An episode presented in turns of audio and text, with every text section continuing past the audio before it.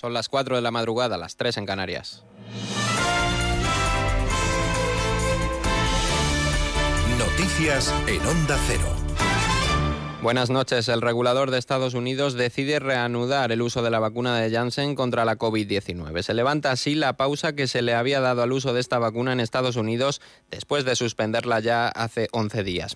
Mientras tanto, en Europa, la presidenta de la Comisión Europea, Ursula von der Leyen, muestra su confianza en que la Unión Europea tenga ya en julio las dosis suficientes para lograr el objetivo de tener vacunado al 70% de la población adulta.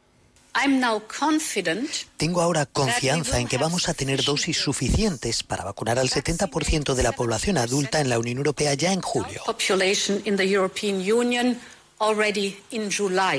Por su parte, la Agencia Europea del Medicamento recomienda inocular la segunda dosis de la vacuna de AstraZeneca a aquellas personas que ya hayan recibido la primera. Además, la agencia ha puesto de manifiesto que los beneficios superan a los riesgos, unos beneficios que según la EMA aumentan conforme aumenta la edad de quien la recibe.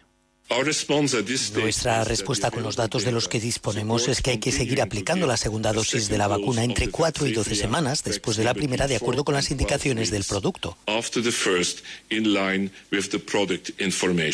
Y en España se han notificado en el último día más de 11.700 contagios y 95 fallecidos. La cifra total de decesos en nuestro país alcanza ya las 77.591 personas. La incidencia acumulada sigue aumentando y se sitúa ya en los 235 puntos. Cambiamos de tema. La Sexta y Radio Televisión Española anuncian la cancelación de los debates electorales previstos por ambas cadenas tras suspenderse el que se estaba celebrando este viernes en la cadena SER. El candidato a la Comunidad de Madrid por Unidas Podemos, Pablo Iglesias, abandonaba el debate después de que Rocío Monasterio, candidata a la Asamblea por Vox, haya dudado de las amenazas de muerte que Pablo Iglesias ha recibido. Vamos a escuchar este momento. Si no se retracta y permitís que sigan en este debate, creo que estáis cometiendo, creo que estáis cometiendo un error, blanqueando que esta gente pueda estar aquí defendiendo cosas que van en contra de la democracia. Y lo siento mucho, creo que cometéis un error. y efectivamente nosotros no vamos a debatir con Pablo. Poco tiempo después, también el candidato socialista Ángel Gabilondo y la candidata por Más Madrid, Mónica García, abandonaban el estudio de esta cadena de radio. Por su parte, el líder de Vox, Santiago Abascal, aseguraba en un mitin que lo sucedido hoy apesta a montaje de Podemos. Abascal hacía esta afirmación en la que trataba de respaldar a Rocío Monasterio. Es que esto apesta a montaje. Y precisamente por eso, Vox ha anunciado que acudirá a los tribunales para denunciar estas presuntas amenazas, para que se investiguen hasta el final y nos personaremos como acusación popular en los tribunales ante estas presuntas amenazas. Las amenazas de muerte dirigidas a Pablo Iglesias también las han recibido el ministro del Interior, Fernando Grande Marlasca, y la directora de la Guardia Civil, María Gámez. Unas amenazas que así ha descrito la vicepresidenta primera del Gobierno, Carmen Calvo. Es gravísimo que a tres responsables políticos y a dos de ellos institucionales, nada más y nada menos que al ministro del Interior y a la directora general de la Guardia Civil, además de a un líder político como es el señor Iglesias, le hayan enviado una amenaza de muerte en toda regla. Y para que no quedara duda, mediante las correspondientes balas en el mismo sobre. Otra noticia que nos dejaba este viernes es que el Gobierno ha utilizado el Boletín Oficial del Estado para atacar al Partido Popular y justificar cambios en la justicia. El Ejecutivo ha utilizado este documento oficial para señalar que el Partido Popular aprovechó la crisis como oportunidad, señalan, para iniciar en 2011 un proceso constante y sistemático del desmantelamiento de las libertades. El líder de la oposición, Pablo Casado, reaccionaba así al conocimiento de la noticia.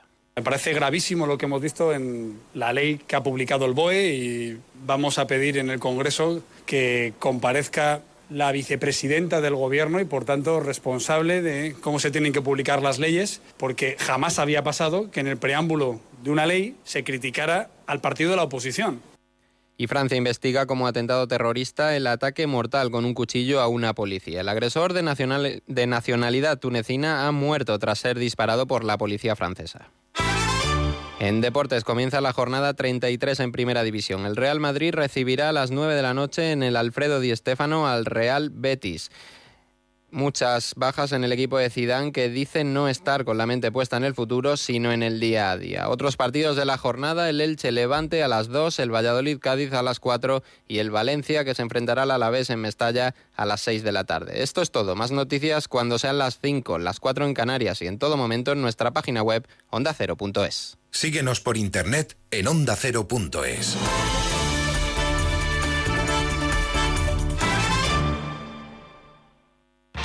Los fines de semana nos juntamos en familia en Como el perro y el gato, porque una mascota es uno más de la familia. ¿Qué edad tienes, Hugo? Eh, 13 años. Escúchame, ¿tenéis mascotas? Un periquito y dos tortugas. Nuestro gato, que se llama Puscas, nos ha ayudado mucho, pero mucho, somos muy mayores. Viva mi gato y viva todos los perrunos, gatunos. Una se llama Cora el otro Susto, Pulgi y el otro es Ticonín. Cuatro chihuahuas. ¿Cuatro chihuahuas? Ándale, güey. Como el perro y el gato. Un programa para todos. Entretenido, interesante, divertido. Para aprender, consultar y sobre todo pasar un buen rato. Sábados a las 3 de la tarde, domingos a las 2 y media y cuando quieras, en la app y en la web de Onda Cero. Patrocinado por Menforsan, los especialistas en cuidados, higiene y cosmética natural para las mascotas. Te mereces esta radio. Onda Cero, tu radio. En las madrugadas de los fines de semana, descubre con La Rosa de los Vientos lo más apasionante de la historia, el misterio, la ciencia, el espionaje. Bruno Cardeñosa te ofrece los sábados a la una y los domingos a la una y media de la madrugada temas muy interesantes, tratados con rigor, historias, anécdotas y entrevistas que no te dejarán indiferente. Pero si quieres volver a oír aquel reportaje que tanto te impactó o no has podido seguir el programa en directo, puedes escuchar La Rosa de los Vientos a cualquier hora en la web o en la app de Onda Cero. La Rosa de los Vientos, con Bruno Cardeñosa. Te mereces esta radio. Onda Cero, tu radio.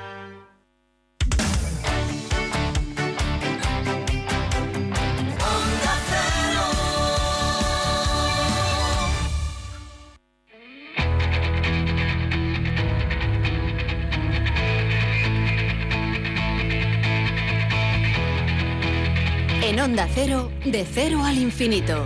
Paco de León.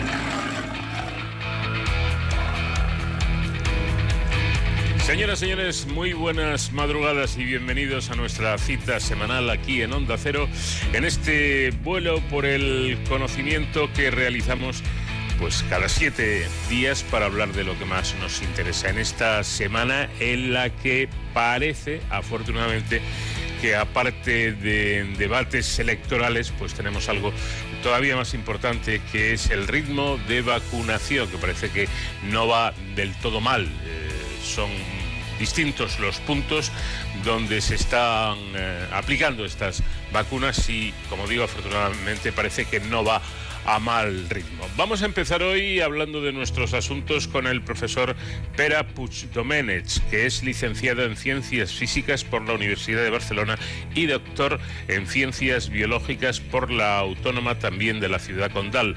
Es además autor del libro ¿Por qué?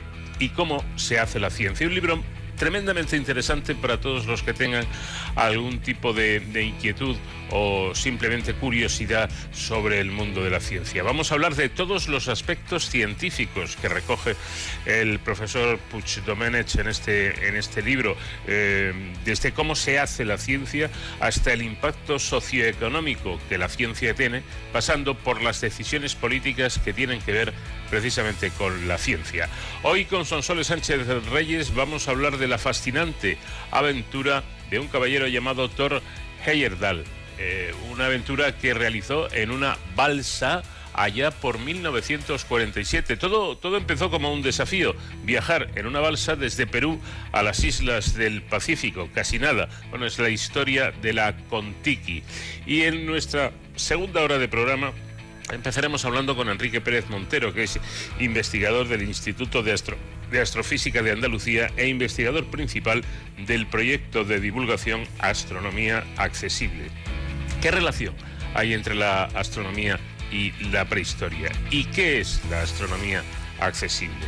Son algunos de los temas que vamos a abordar con nuestro invitado. José David de la Fuente hoy contestará eh, a preguntas, algunas preguntas realizadas por los oyentes. ¿Por qué Marte? ¿Por qué se ha elegido este planeta como objeto de estudio nada más y nada menos que no con una ni con dos, sino con tres misiones que se han mandado a nuestro planeta vecino. Les recuerdo, por cierto, que si quieren realizar alguna pregunta al profesor de la Fuente, lo pueden hacer a través de nuestra cuenta de Twitter, que es eh, con la arroba delante el título del programa, de cero al infinito. Lo único que la D no es la preposición completa, sino simplemente la letra, la letra D de cero al infinito, y ahí pueden dejar sus preguntas.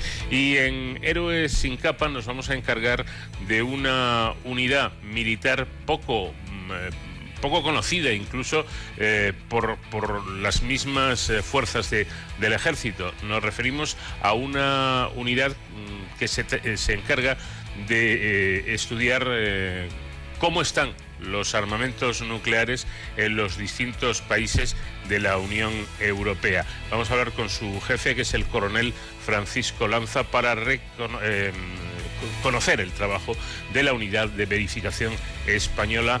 Eh, que es como, como se llama. Y todo eso con la música de nuestra invitada musical, que es una fascinante, una increíble intérprete de soul. Se llama Andra Day. You're broken down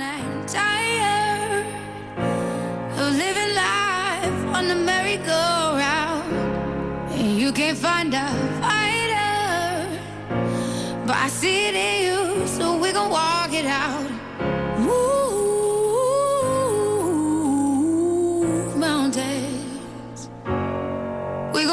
It out and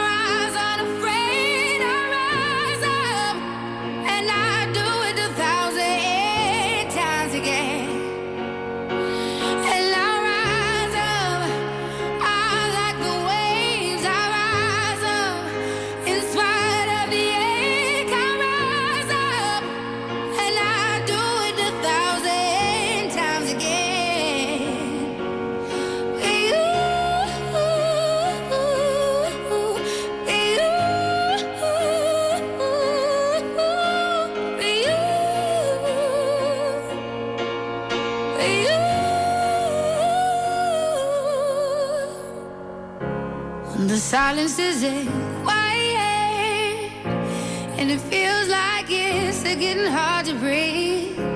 And I know you feel like dying,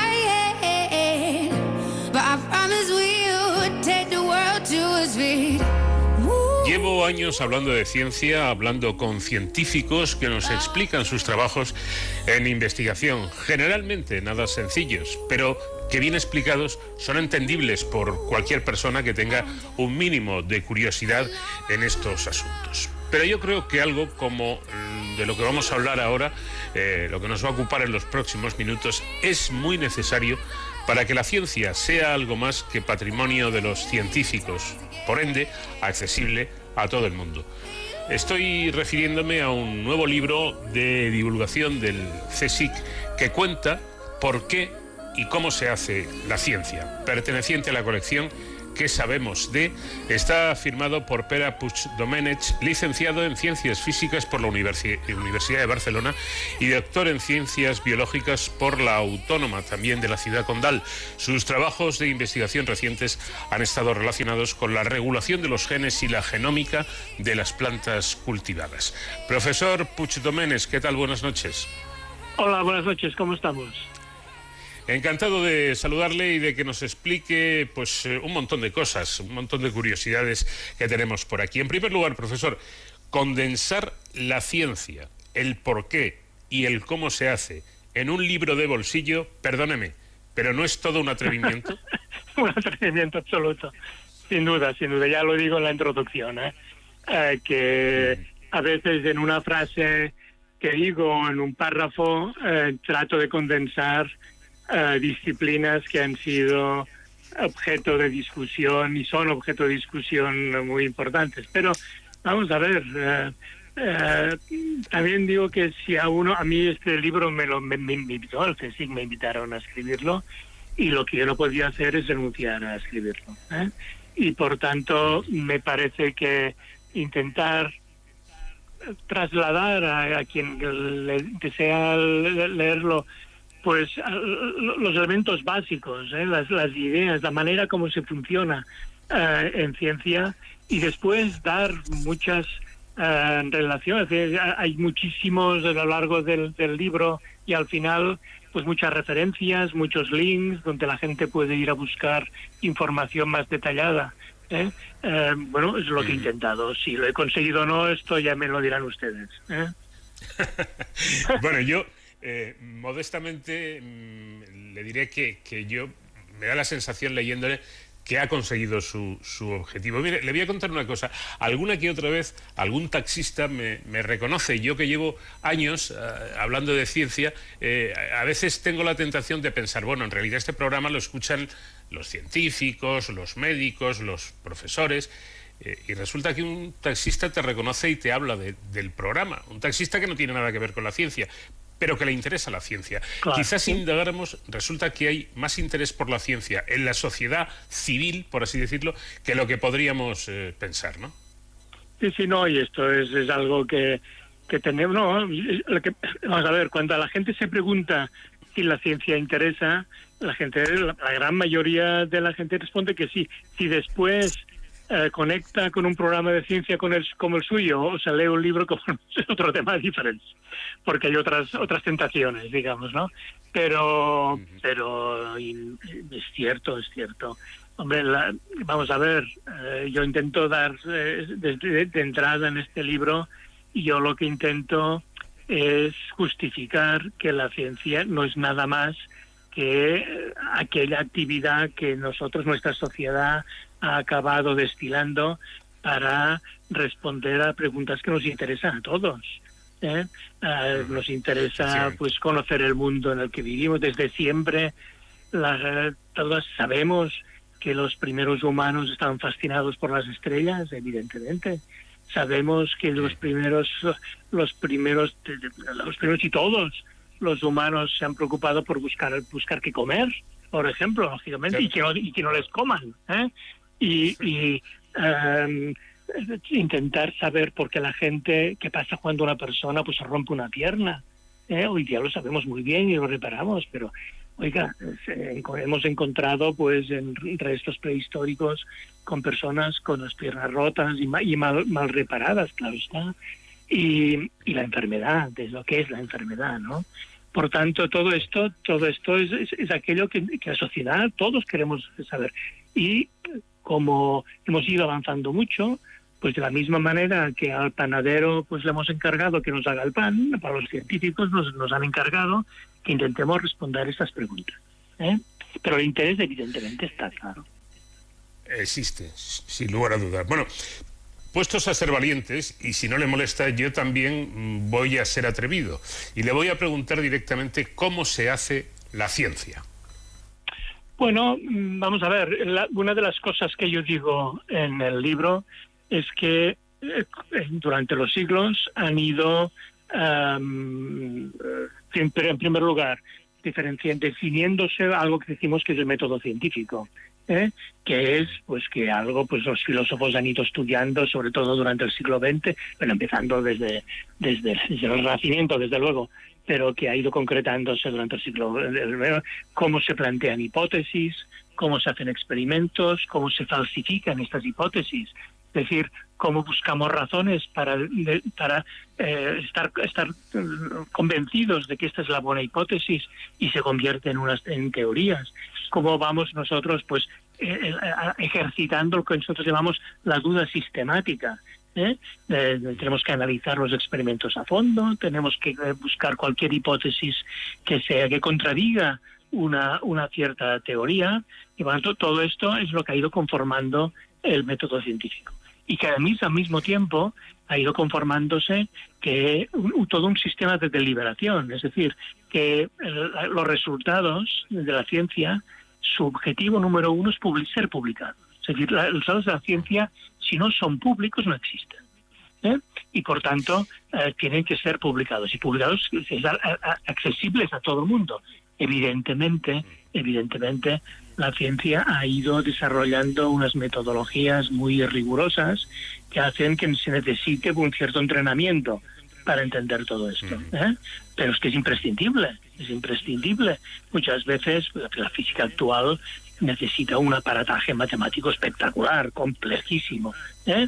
Y por tanto, eh, bueno, ahora eh, vale la pena porque eh, el esfuerzo de meterse en las matemáticas que están en la base de la física eh, dan un conocimiento espectacular. Ahora, evidentemente necesita entrenamiento, necesita un cierto esfuerzo, evidentemente. Vamos a ver, profesor, en ciencia, usted ha hablado de hipótesis, en ciencia hay que partir, bueno, de entrada se parte de la observación, que es, lo básico. Observamos algo y a partir de ahí eh, hacemos otras cosas. Pero en ciencia hay que partir siempre de una hipótesis o, por ejemplo, como es el caso de la investigación básica, no siempre la hipótesis es necesaria. Bueno, eh, esto depende mucho. Eh, encontramos ejemplos de todo. La ciencia es muy diversa. Las disciplinas de la ciencia son muy diversas. y por tanto también ocurre, también ocurre eh, podemos partir de una hipótesis, ¿eh? que porque sabemos, por ejemplo, que un cierto, una cierta teoría, pues puede tener eh, fallos, puede tener algún elemento que, hay que corregir, o aparece un nuevo, experimento. Mire, por ejemplo, vamos a ver, hace, hace pocos, pocos años se ha abierto una, una, una ventana completamente nueva para analizar el universo, que son las ondas gravitacionales. Esto era una, una, una hipótesis que se deducía de la teoría de la relatividad de Einstein, pero que eh, él mismo pensaba que nadie podría jamás detectarlas. Como hoy día tenemos unos, unos métodos espectaculares, finísimos, de análisis de, de, los datos astronómicos, pues se ha conseguido detectar. Entonces, a partir de ahí se ha abierto una nueva ventana para analizar el universo.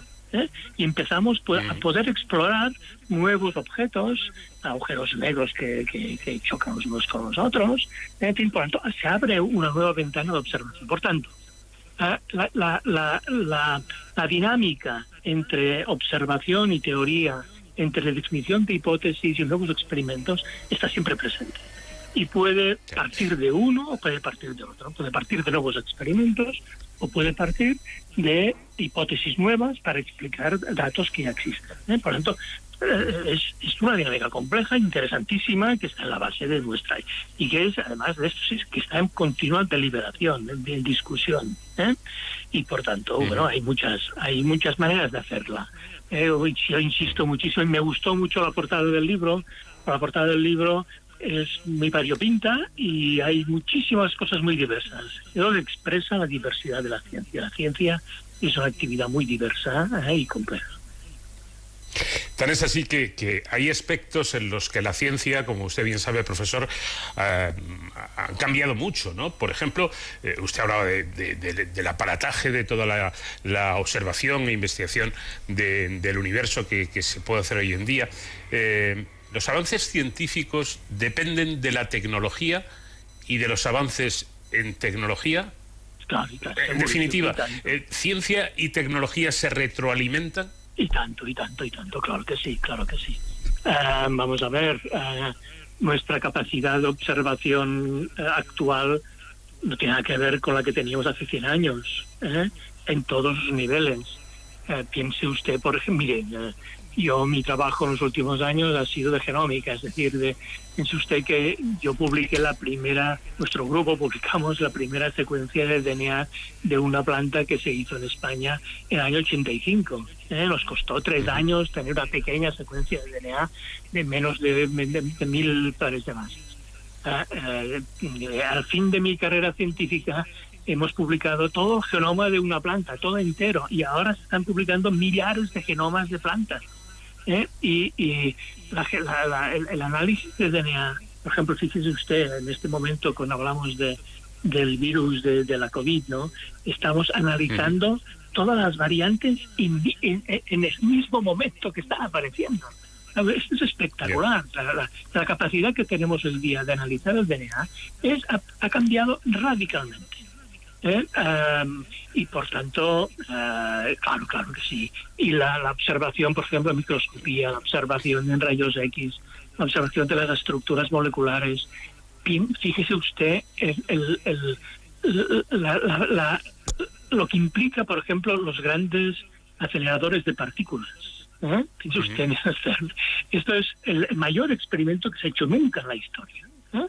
Y esto es de, una potencia grandísima. Ahora, en este momento, el, acelerador de CERN, que es un acelerador de 20 kilómetros de, de radio, se está planteando hacer un acelerador de 200 kilómetros de radio. ¿eh? evidentemente se, se, retroalimenta. Y fíjese usted que toda esta tecnología que utilizamos después acaba, acaba eh, utilizándose en muchísimos datos, en muchísimos eh, campos. Es, no, el, Internet que partió pues de, de, justamente de intercambiarse datos en el CERN, ahora estamos utilizándolo todos. claro que sí, sí, sí. Efectivamente. Otro aspecto que me parece interesante mm, es cómo se trabaja en la actualidad en el ámbito científico. Quiere decir, si miramos atrás o muy atrás, eh, nos encontraremos con la imagen del científico que prácticamente solo y a base de echar muchas horas llegaba a un descubrimiento. Bueno, lo de echar muchas horas se, se mantiene también en la actualidad, pero parece que ahora, profesor, el trabajo en equipo, incluso multidisciplinar, es esencial esencial, claro que sí. No, no, vamos a ver, por, por, en primer lugar, por la misma complejidad de los problemas, ¿eh? porque tenemos esta posibilidad, la posibilidad que tenemos hoy día de analizar problemas de una mucho mayor complejidad de lo que podíamos hacer hace tiempo, implica pues trabajar con gente con experiencias muy distintas. ¿eh? Y mire, ahora en este momento estoy, hay, una, una reunión eh, que están en, el área de Barcelona están intercambiando los resultados que han obtenido en los últimos meses sobre el SARS, ¿eh? sobre la COVID.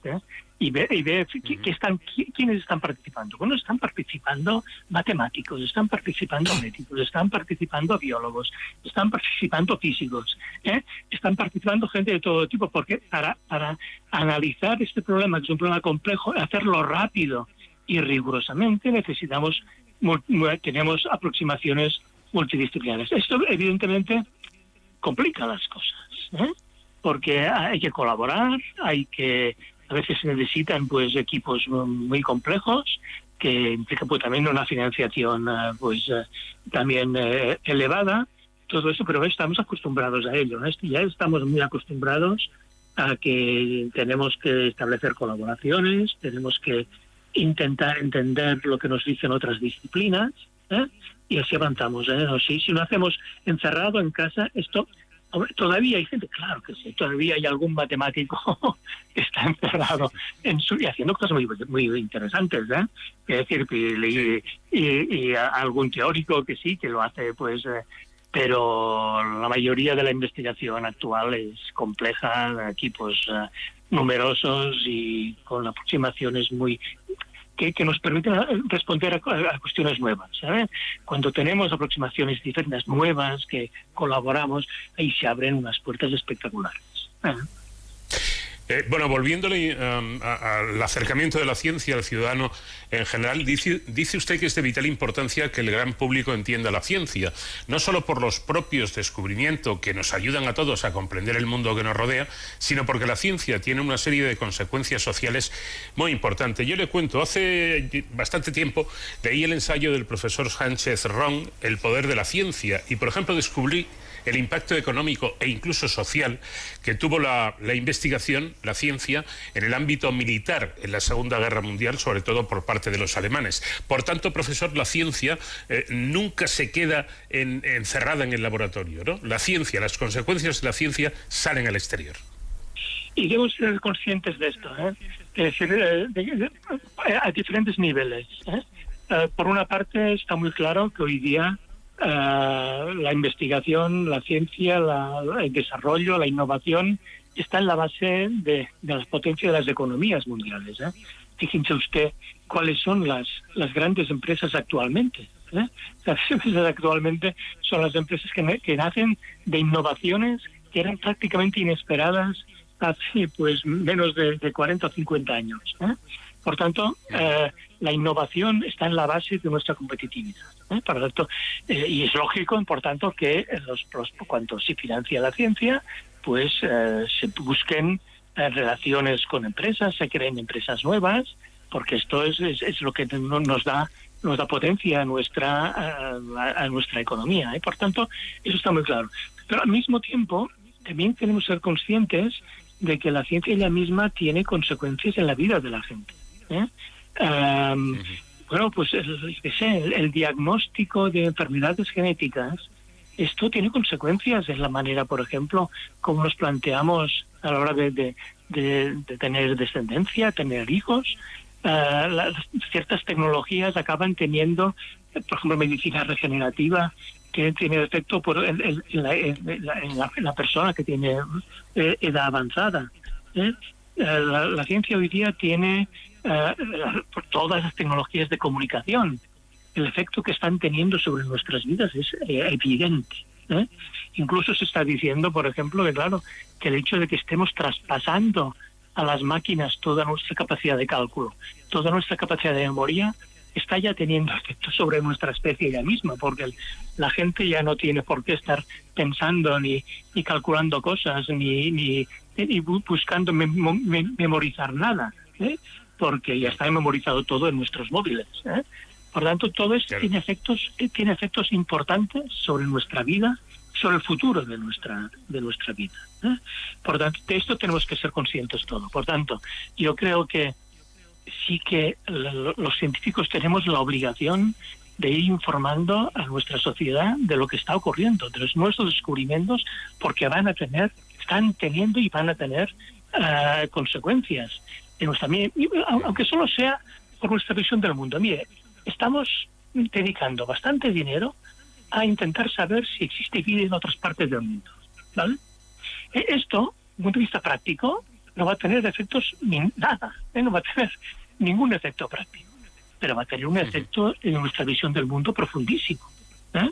Si no estamos solos, si lo estamos, la manera como vamos a vernos a nosotros mismos va a ser muy importante. ¿eh? Por tanto, claro que todo esto tenemos que, por ejemplo, los científicos tenemos como obligación eh, de informar y como obligación escuchar también. Escuchar a la gente, cuáles son las preocupaciones de la gente, cuáles son las prioridades de la gente, cuáles son también a veces... ¿Perdón? No, no, continúo, continúo. Sí, sí, no, incluso también cuáles son aquello, aquello que, los miedos, ¿eh? los riesgos que se ven, que, que se ven, ¿no? Por lo tanto, todo esto la ciencia tiene que escuchar y, está, y es lo que está ocurriendo, evidentemente. Pero utilizando una expresión que utilizan, valga la redundancia, eh, ustedes, los catalanes, a más a más, un 60% de las decisiones políticas en la actualidad tienen algún tipo de contenido científico, un dato que he descubierto en su libro. Fíjese usted lo que está pasando en este momento. Fíjese usted lo que está pasando. ¿Eh? la cantidad de decisiones políticas que se están tomando en este momento y de alguna manera eh, cómo se está teniendo en cuenta o no el criterio científico. Si en este momento eh, todo este proceso está abierto, está, está ocurriendo de manera diaria. en este momento, ¿cómo, va, cómo vamos, cómo estamos, vamos a continuar limitando la movilidad de la gente? Una decisión política importantísima, oiga, es nuestro derecho de movernos. Y por ejemplo, se nos están limitando nuestros derechos básicos, como el derecho de movilidad, ¿eh? porque hay un dato que es que procede de, la de, nuestra una patología nueva, un virus nuevo que ha aparecido. Y por tanto, eh, saber las consecuencias de tomar según qué tipo de decisiones, bueno, pues están consultando de una manera, en mi entender, seguramente bastante desorganizada, ¿eh? Eh, datos que son importantísimos para tomar decisiones políticas que en este caso, tal como estamos viviendo en este momento, tienen que ver con nuestras libertades incluso. ¿eh? Por tanto, y esto que está ocurriendo ahora de manera muy intensa, ocurre siempre. cuando estamos tomando decisiones, yo que de ordenación del territorio. Y estamos en un momento que nos preocupa el cambio climático. ¿eh? evidentemente, estamos en este momento sabiendo que lo que ocurre en la atmósfera está teniendo efecto global a nivel del planeta. Por lo tanto, hay que tomar decisiones. Fíjese, todo este ámbito de, de nuestro el uso, cómo tratamos nuestros residuos, cómo, cómo nos movemos. Todo esto requiere un análisis lo más riguroso posible. Eh, por tanto, nuestras... Sí, diga, diga. Incluso puede ocurrir, profesor, que un descubrimiento científico provoque la necesidad de tomar decisiones políticas, como sucedió con esa investigación que valió un Nobel de la capa de ozono observada en los años 70 y la, la consiguiente prohibición de los CFC. Exactamente, exactamente. Yo creo que ese es un ejemplo, un ejemplo magnífico eh, de, de eh, bueno, eh, de repente una observación. nuestro capa de ozono se está debilitando, sobre todo en las zonas polares. ¿Por qué? Entonces hubo gente, los químicos, que se dedicaron a, estudiar y descubrieron efectivamente que sustancias que nosotros estábamos utilizando en nuestras neveras, ¿eh? en los sistemas de refrigeración, pues eh, tiene un efecto sobre el ozono ¿eh? y por tanto están reduciendo la cantidad del ozono a niveles altos de la atmósfera. Y con un efecto sobre la salud de, de, la gente. Bueno, esto dio lugar, este descubrimiento, que yo, como he dicho, está muy bien dio lugar a un, premio Nobel, hubo un protocolo, el protocolo de Montreal, eh, que mm, eh, prohibió el uso de estas sustancias y el, el agujero de ozono se está recuperando. ¿eh? Este es un ejemplo clarísimo. Y que, que, ahora, que ahora, a otras dimensiones que tenemos que, tomar también, porque sabemos pues que el uso enorme, sistemático de los combustibles fósiles pues están creando también unos gases que están creando, que están haciendo efectos sobre los equilibrios atmosféricos. Y los equilibrios atmosféricos tienen efectos sobre nuestras vidas. ¿eh? Y por tanto, pues eh, tenemos que tomar por esto. Tenemos un, un, panel internacional del cambio climático que asesora, que hace, que hace unos informes detalladísimos cada de forma periódica, cada cuatro años, y que los gobiernos están tomando de alguna manera están tomando decisiones a nivel global, que son muy complicadas. Son muy complicadas y muy difíciles. ¿eh? Por tanto, efectivamente, sí, sí, claro. De eso somos conscientes los científicos, ¿eh? eh de, la necesidad pues de colaborar en, asesorar a, a, los poderes públicos. ¿eh? Em, lamentablemente mm, dispongo de poco tiempo más, pero hay un par de asuntos que me gustaría, aunque fuera con brevedad, tratar con usted. La ciencia, y este es el primero, necesita dinero e incluso, seamos honestos y realistas, mucho dinero para poder avanzar. En, esta época en la que estamos, profesor, ¿de dónde sale ese dinero? Bueno, eh, eh, mire, los países de los cuales la, la, necesidad de innovar, la necesidad de un sistema científico fuerte eh, está muy clara, están poniendo dinero. Tampoco es un dinero, digamos, son. Eh, si medimos respecto al, Producto Interior Bruto, eh, que España sigue estando en la cola de muchos de los países europeos, es del orden del, del 2% del, del Producto Interior Bruto. Eh, el, el, objetivo en Europa sería el 3%. ¿eh? Por tanto, eh, es, un, es, pues, efectivamente mucho dinero, pero es un dinero, digamos, que tampoco es de una, unas cantidades que impliquen pues mucho más que, que todo esto. Eh, después tenemos también la inversión en empresas, más o menos las empresas en la mayor parte de los países pues entre el 50 y el 60% del dinero dedicado a investigación lo dedican las empresas. ¿Eh? ¿Por qué? Porque son empresas innovadoras, porque saben que de, este dinero va a salir su futuro, va a salir sus nuevos productos, sus nuevos procesos. ¿eh? Y por tanto, más o menos la mitad en términos globales viene de, pues, sistemas públicos que esencialmente financian la investigación más básica y un 50% viene de empresas ¿eh? que financian pues, las aplicaciones más directas. Bueno, se ha calculado, eh, lo cita, lo menciona usted en su libro, que la publicación científica mueve al año unos 26.000 millones de dólares. Esta cifra es más de un tercio superior a la de todo el mercado mundial de la industria musical, que no es ninguna nimiedad, y emplea a unas 150.000 personas en el mundo, el 40% de las cuales se encuentra en la Unión Europea. Es decir, que hablando de macrocifras, eh, la, ciencia supone un gasto, evidentemente, pero el gasto eh, al final se convierte en inversión. Como no tengo más tiempo, la última pregunta que le hago, eh, profesor Puig es, en un futuro cercano, ¿qué importancia va a tener la ética en la investigación? Ya la tiene, ya la tiene. La tiene a todos los niveles. nosotros mm, trabajamos en un, en un entorno muy definido por una serie de normas eh, normas bioéticas, por ejemplo, de, trabajo con humanos, con muestras humanas, con datos humanos, em, experimentación con animales, en fin, hay toda una serie de reglamentaciones que ya los han. Yo creo que también hay, y por tanto esto ya es, nuestro pan de cada día, ¿eh? lo sabemos todos y lo estamos utilizando. Y yo creo que también hay instancias eh, de reflexión ética. ¿eh? Por desgracia, por ejemplo, en España tener, estaba previsto un comité de ética que no se ha llegado constituir nunca, ¿eh? por razones que se me escapan. Pero en la, mayor parte de los países del mundo hay sistemas, yo he participado durante más de 12 años en un comité de, de ética de la ciencia de la Unión Europea, que lo que hace es informes, de estos informes de estos comités que hay en muchos países, son de una gran riqueza eh, de, reflexión. ¿eh? Y esta, esta reflexión llega a la ciencia llega a la sociedad. Eh, yo creo que esto es un esfuerzo que estamos haciendo todos. Esta, esta reflexión es, es, es importante para nosotros. Pues hay el aspecto también que también hablo en el libro, de las buenas prácticas científicas. La ciencia tiene que hacerse en un entorno de, de, credibilidad, de, credibilidad, de, responsabilidad ¿eh?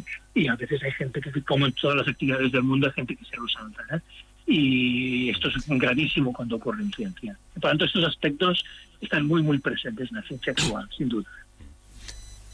¿Por qué y cómo se hace la ciencia? Editado por Catarata y firmado por el científico, prestigioso científico Pera Puigdomenech, que ha tenido la amabilidad de atendernos. Profesor, gracias y enhorabuena porque estoy completamente de acuerdo con usted y llevo muchos años diciendo en este programa. Es una obligación de los investigadores explicar la ciencia, pero ojo, creo que también es una obligación y un deber moral e intelectual que los ciudadanos intentemos entenderla. Y es posible entenderla. Gracias, profesor. Muy amable. Muchas gracias a ustedes. Gracias.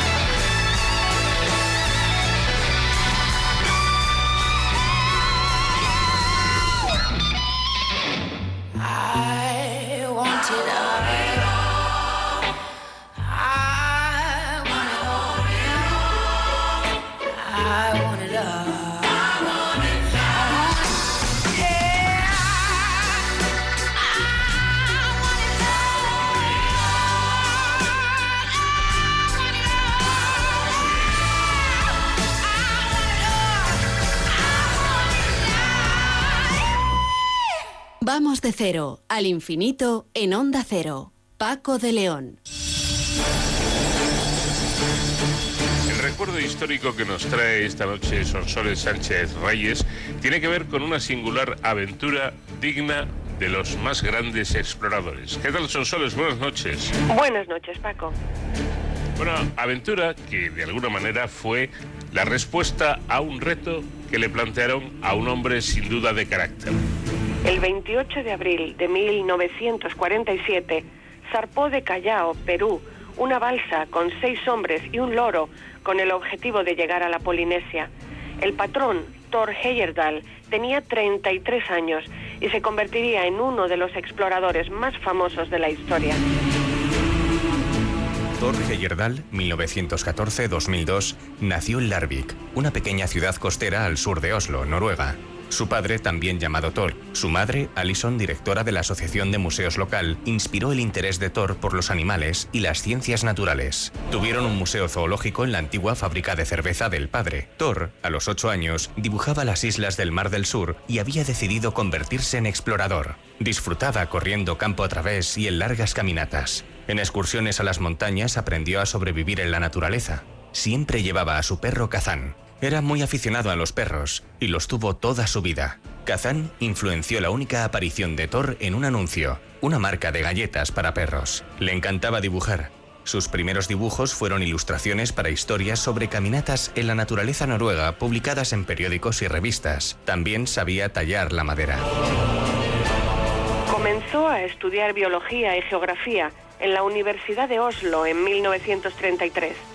Allí conoció a Bjarne Kroepelien, que había viajado por la Polinesia durante la Primera Guerra Mundial, casándose con Tuimata, hija de un jefe de Tahití, Tereyero.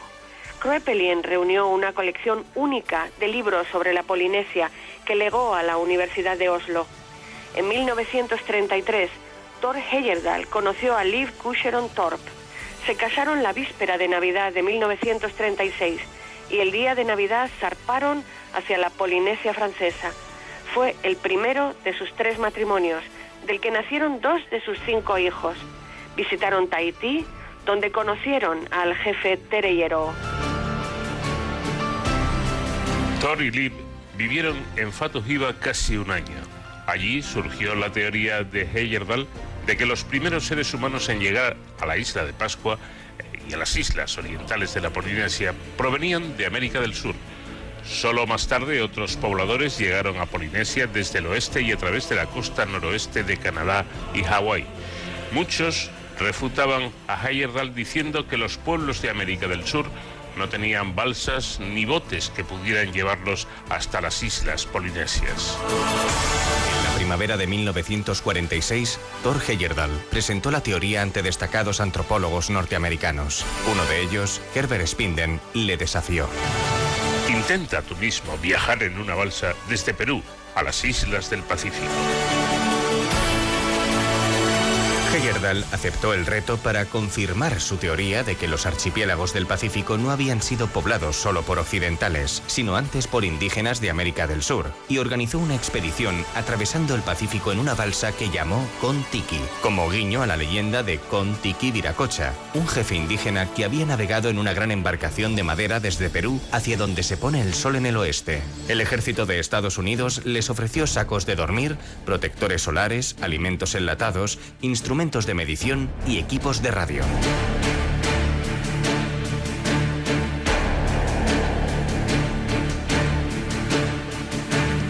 Para la tripulación de la balsa Kon-Tiki, Heyerdahl eligió cinco personas con cualidades indispensables. Él mismo había adquirido fortaleza física al alistarse voluntario en la unidad de paracaidistas de la aviación noruega en la Segunda Guerra Mundial, en el bloque aliado. Hermann Watzinger era ingeniero especializado en técnicas de refrigeración, hidrología y termodinámica. Fue el segundo al mando de la balsa. Erich Hesselberg era amigo de infancia de Heyerdahl, con cinco años de experiencia en la marina mercante. Único miembro de la tripulación con experiencia marítima, sería el navegador del viaje. Era graduado en arte y pintó la cara de Contiki Viracocha en las velas de la balsa.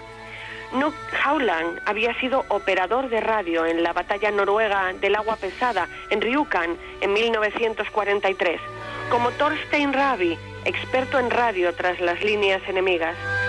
Bengt Danielson era antropólogo de la Universidad de Uppsala, único miembro de la expedición que hablaba español. Nadie del grupo sabía dirigir una balsa de madera, conocimiento perdido hacía siglos. Heyerdahl confiaba en que los vientos del este y la corriente de Humboldt llevarían la balsa con Tiki hasta la Polinesia. Expertos en antropología y en navegación consideraron improbable que la balsa llegase a la meta, prediciendo que se desintegraría en dos semanas. Estaban equivocados. Tras 101 días navegando, la balsa con Tiki encalló en un arrecife de coral en el atolón Raroya, en la Polinesia. La expedición había demostrado que los indígenas de América del Sur pudieron llegar a las islas del Pacífico en balsas de madera, aunque no probó que lo hicieran. Heyerdahl necesitaba encontrar pruebas. En 1953 viajó con dos arqueólogos a las Islas Galápagos. Hallaron fragmentos de cerámica sudamericana prehistórica y una flauta inca, evidencias sobre la cual afirmaron que los pueblos sudamericanos habían llegado a las Islas Galápagos mucho antes que Colón llegara a América. En 1948, un año después de la expedición, se publicó el libro La expedición con Tiki. Traducido a más de 70 idiomas, es el libro noruego más vendido de la historia, con decenas de millones de ejemplares. En 1950, Heyerdahl hizo un documental sobre la Contiki, basado en grabaciones realizadas durante el viaje, que ganó el Oscar al mejor documental en 1951. Cuando Thor tenía 16 años, le dijo a su compañero de clase Arnold Jacobi que resolvería el misterio de la isla de Pascua. En busca de pruebas de su teoría sobre la población de las islas polinesias, en 1955 Heyerdahl llevó a cinco arqueólogos a la isla de Pascua para buscar rastros de las primeras personas que llegaron allí. Descubrieron un grabado en una de las estatuas de piedra de la isla que representaba un barco con velas parecido a los barcos representados en objetos de América del Sur. Heyerdahl creía que eso demostraba que los pueblos de América del Sur fueron los primeros en establecerse en la isla de Pascua. En 1986 regresó con un ingeniero y arqueólogos y lograron mover una estatua de piedra de 15 toneladas en posición vertical usando una cuerda. Así habrían transportado las estatuas monumentales alrededor de la isla de Pascua hace cientos de años. El complejo de pirámides de Tucumán en Perú fue en 1988 la mayor empresa arqueológica de Heyerdahl. Descubrieron el muro de un templo del 1200 al 1300 después de Cristo, con un relieve que representaba dos veleros y hombres pájaro mitológicos sosteniendo un objeto redondo. Los hombres con cabezas de pájaro sosteniendo huevos fueron importantes en las prácticas religiosas de la isla de Pascua en la antigüedad. Los primeros habitantes de la isla de Pascua debieron navegar desde América del Sur. Las excavaciones revelaron la primera evidencia arqueológica de una cultura marítima temprana en Perú. Así, la batata llegó a la Polinesia y hay ADN de América del Sur en algunas islas orientales. Heyerdahl demostró que los océanos eran conducto para las civilizaciones antiguas, no obstáculos. Estableció la arqueología experimental marítima. En 1969, con artesanos de Chad, construyó un barco de juncos que llamó Ra y con una tripulación de siete hombres partió de Marruecos hacia Barbados pero los juncos absorbieron agua. El bote comenzó a hundirse y la tripulación fue evacuada a mil kilómetros de su destino. El barco de juncos Ras II al año siguiente tampoco tuvo éxito. En Irak, Heyerdahl aprendió que cosechando las cañas en septiembre, el barco flotaría y en 1977 construyó el Tigris, el barco de juncos más grande construido en 4.000 años para navegar entre las regiones de tres civilizaciones antiguas, Mesopotamia, el Valle del Indo y Egipto, y demostrar así que tuvieron contacto por rutas marítimas. Durante la travesía del Ra, vieron la contaminación del Océano Atlántico e informaron a la ONU. En su viaje con Ra 2, el secretario general de la ONU les pidió registrar diariamente sus observaciones sobre la contaminación oceánica. Encontraron masas de petróleo de hasta 43 días de los 57 del viaje, y Heyerdahl dio testimonio en el Congreso de Estados Unidos. Representó al Ministerio de Relaciones Exteriores de Noruega en la primera conferencia de la ONU sobre el medio ambiente celebrada en Estocolmo en 1972, que prohibió los vertidos de aceites usados en el océano. Heyerdahl se refería a los océanos como el océano del mundo, en singular, pues todos están conectados. Thor Heyerdahl creía que los seres humanos somos iguales y en la capacidad de las personas para convivir en armonía a pesar de las diferencias étnicas, políticas y religiosas. Trabajó por la paz mundial haciendo un llamamiento a los políticos más poderosos de varios países, como Andrei Gromyko y John Fitzgerald Kennedy. Fue embajador de la ONU para la paz. Miembro de sociedades geográficas y academias de ciencias del mundo, doctor honoris causa por varias universidades, obtuvo numerosas medallas y condecoraciones. Fue vicepresidente honorario del Movimiento Federalista Mundial, que trabaja por un orden mundial de derecho y justicia. También fue vicepresidente de la World View International Foundation y fideicomisario de United World Colleges, que a través de la educación tratan de mejorar el entendimiento entre países.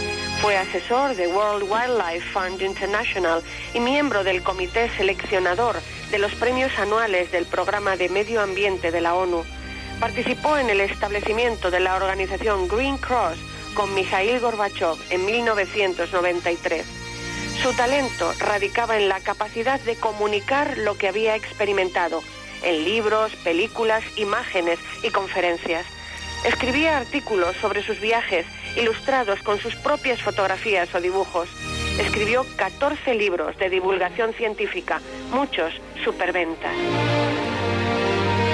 A principios de los 90, Heyerdahl se fijó en las llamadas pirámides de Weimar, en Tenerife, lugar donde desde 1998 hay un parque etnográfico dedicado a las civilizaciones antiguas.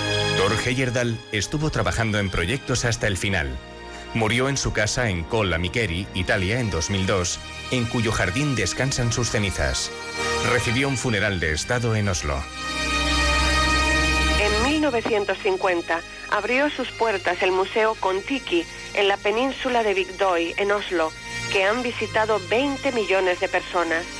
El museo presenta la vida y obra de Heyerdahl, sus viajes, modelos de tiburones y peces en una exposición submarina debajo de la balsa Contiki, una réplica de una cueva en la isla de Pascua y la biblioteca de Heyerdahl.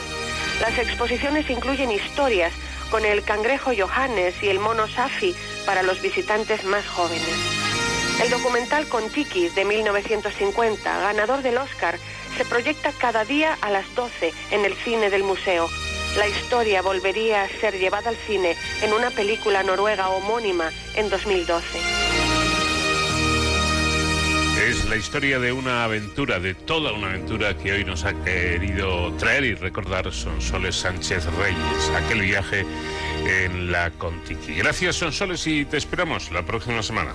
Gracias a vosotros, un abrazo. De cero al infinito.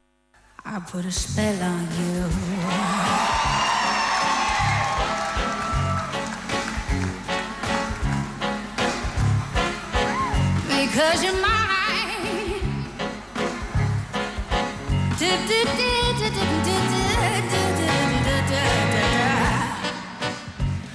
You better stop the things you do.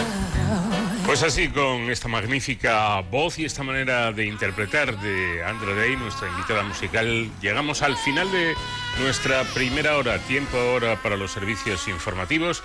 Y después continuamos vuelo en esta nave del conocimiento que pilota el comandante Nacho García.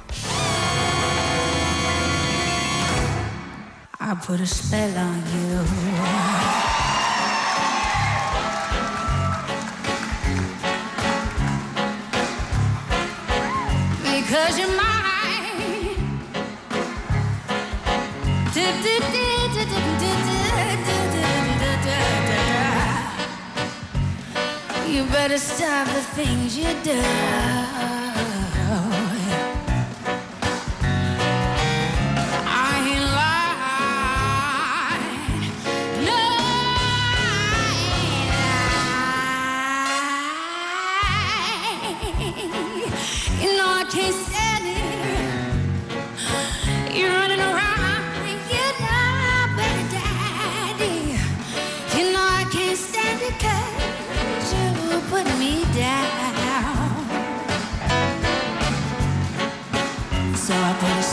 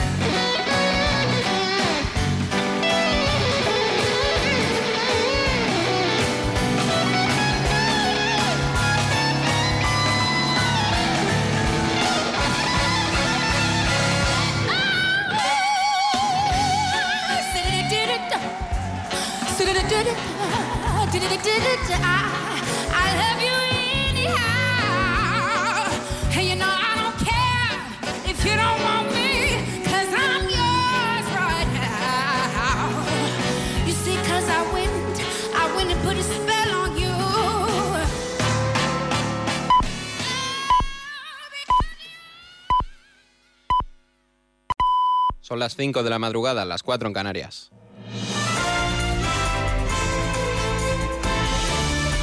Noticias en Onda Cero.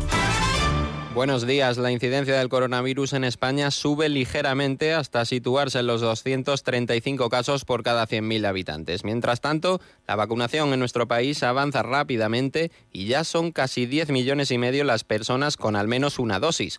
Por su parte, el número de personas inmunizadas y por lo tanto con la pauta de vacunación completa superan el 8% de la población. De la vacunación concretamente tenemos que contarles que la Agencia Europea del Medicamento desaconseja administrar solo una dosis de la vacuna de AstraZeneca y recomienda inocular la segunda entre la cuarta y la duodécima semana después de recibir el primer vial. Nuestra respuesta con los datos de los que disponemos es que hay que seguir aplicando la segunda dosis de la vacuna entre 4 y 12 semanas después de la primera de acuerdo con las indicaciones del producto. En Estados Unidos, un grupo de expertos ha decidido reanudar el uso de la vacuna de Janssen contra la COVID-19, una decisión que llega 11 días después de que se paralizase esta vacuna por la aparición de algunos casos de trombos. Nos cuenta más detalles nuestro corresponsal en Estados Unidos, Agustín Alcalá. Por 10 votos a favor y 4 en contra, un grupo de expertos que asesora al Centro para el Control de las Enfermedades de Estados Unidos recomendó ayer levantar la suspensión que los reguladores estadounidenses ordenaron a principios de la semana pasada de la vacuna de la multinacional Johnson Johnson que en Europa distribuye su filial Janssen. La recomendación significa que la vacuna podrá ser pinchada a partir de hoy a las personas mayores de 18 años a las que se advertirá que hay una extremadamente pequeña posibilidad de que desarrollen trombosis. La administración norteamericana ha confirmado 15 casos de los más de 8 millones de inyecciones de Janssen que han sido pinchadas. Los 15 casos son todos de mujeres de entre 18 a 59 años y tres de ellas fallecieron a consecuencia de los graves trombos que se producen en el cerebro. Los expertos estadounidenses consideran que esta inoculación es muy beneficiosa y han calculado que aunque en los próximos seis meses puedan aparecer otras dos docenas de mujeres con trombos, la inyección evitará 1.400 muertes y que 2.200 personas tengan que ser ingresadas en las UCIs en estado grave a consecuencia de la COVID-19. Cambiamos de asunto. Tres amenazas de muerte en forma de tres cartas junto a varias balas han marcado la campaña electoral de la Comunidad de Madrid durante este viernes. Hasta el momento, las amenazas las han recibido el ministro del Interior, Fernando Grande Marlasca, la directora de la Guardia Civil, María Gámez, y el candidato a la presidencia de la Comunidad de Madrid por Unidas Podemos, Pablo Iglesias. El ex vicepresidente segundo del Gobierno abandonaba uno de los debates electorales organizados por la cadena SER después de que Rocío Monasterio, candidata a la comunidad por Vox, haya puesto en duda estas amenazas. Vamos a escuchar este momento. Si no se retracta y permitís que sigan en este debate, creo que estáis cometiendo, creo que estáis cometiendo un error, blanqueando que esta gente pueda estar aquí defendiendo cosas que van en contra de la democracia. Y lo siento mucho, creo que cometéis un error y efectivamente nosotros no vamos a debatir con el Momentos más tarde también abandonaban el debate el candidato socialista Ángel Gabilondo y la candidata de Más Madrid, Mónica García. Por su parte, el presidente del gobierno, Pedro Sánchez, ha intervenido en el encuentro de la Cumbre de Líderes por el Clima, una cita telemática convocada por el presidente de Estados Unidos, Joe Biden. Durante su intervención, Pedro Sánchez ha puesto de ejemplo de la transición ecológica a España y ha señalado que invertir en las nuevas tecnologías puede crear casi el triple de puestos de trabajo que los que generan los combustibles fósiles. La transición ecológica ofrece oportunidades extraordinarias. El invertir en este tipo de tecnologías energéticas puede crear cerca de tres veces más de trabajos que el sector de los fósiles por cada millón de dólares invertido. En mi país, España, estas inversiones públicas y privadas crearán entre 250.000 a 350.000 puestos de trabajo, muchos de ellos en los sectores de las manufacturas y la construcción. El opositor ruso Alexei Navalny abandona la huelga de hambre que comenzó hace 23 días después de que los médicos le hayan advertido que si seguía con ella podría poner en peligro su vida. En deportes comienza la jornada 33 en Primera División. El Real Madrid recibirá a las 9 de la noche en el Alfredo Di Stéfano al Real Betis. Muchas bajas en el equipo de Zidane que ha aprovechado la rueda de prensa para remarcar el derecho que tiene su equipo a jugar la Champions después de que la UEFA amenazara con expulsarles de la competición. Entonces al final vamos a jugar la Champions y tenemos derecho a jugar la Champions y la vamos a jugar. Yo creo que es, es, un, es un asunto absurdo y nada, eh, ahora no voy a entrar en eso. Solo lo que te puedo decir es que nosotros vamos, nos vamos a, preparar para jugar eh, la semifinal de Champions. Esto está claro. Otros partidos de la jornada, el Elche Levante a las 2, el Valladolid Cádiz a las 4 y cuarto y el Valencia que se enfrentará al Alavés en Mestalla a las 6 de la tarde. Esto es todo, más noticias a las 6, las 5 en Canarias y en todo momento en nuestra página web ondacero.es. Síguenos por internet en ondacero.es.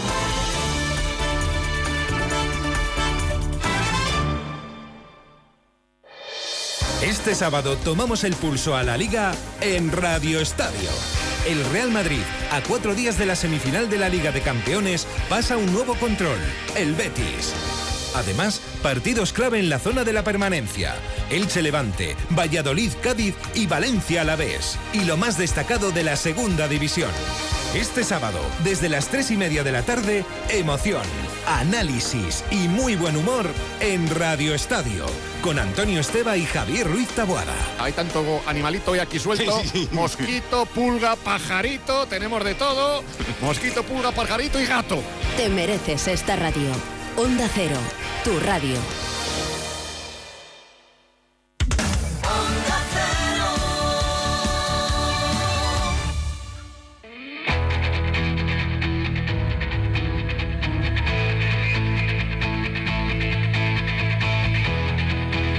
En Onda Cero, de cero al infinito. Paco de León. Pues vamos a comenzar eh, nuestra segunda hora de programa en esta cita semanal que tenemos aquí en Onda Cero, de cero al infinito. Vamos a empezar hablando con Enrique Pérez Montero, que es investigador del Instituto de Astrofísica de Andalucía e, e investigador principal del proyecto de divulgación Astronomía Accesible. Nos vamos a plantear qué relación hay entre la astronomía y la prehistoria y, por supuesto, sabremos qué es esto de la astronomía accesible. Con José David de la Fuente vamos a viajar hasta Marte contestando a preguntas de los oyentes. ¿Por qué Marte? ¿Por qué se ha elegido este planeta como objeto de estudio? ¿Qué importancia tiene? ¿Qué podemos descubrir en nuestro planeta vecino? Y ya en Héroes sin capa, antes de terminar, vamos a conocer la unidad de verificación española del ejército de nuestro país y para ello vamos a hablar con su máxima autoridad, el coronel Francisco Lanza, que nos explicará en detalle cómo trabaja y a qué se dedica esta unidad del ejército, la V, conocida por sus siglas de Unidad de Verificación Española. Y por supuesto, hasta el final seguiremos disfrutando de la música de nuestra invitada esta semana, que es esta maravillosa cantante llamada Andra Day.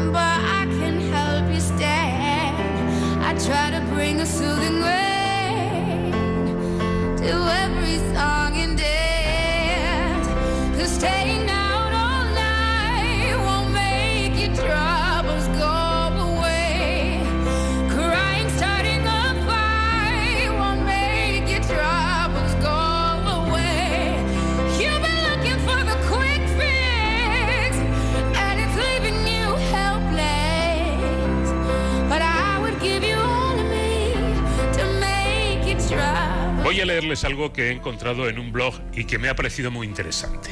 Dice así, entre las estrategias perdón, que usa la ciencia para facilitar el entendimiento de la naturaleza está la de proporcionar medidas que ayuden a fijar en una escala, en una escala espacio-temporal aquellos objetos o eventos que estudia. No obstante, si el objeto de estudio sobrepasa las escalas que no son familiares, puede ser complicado hacerse una idea de lo que esos números representan.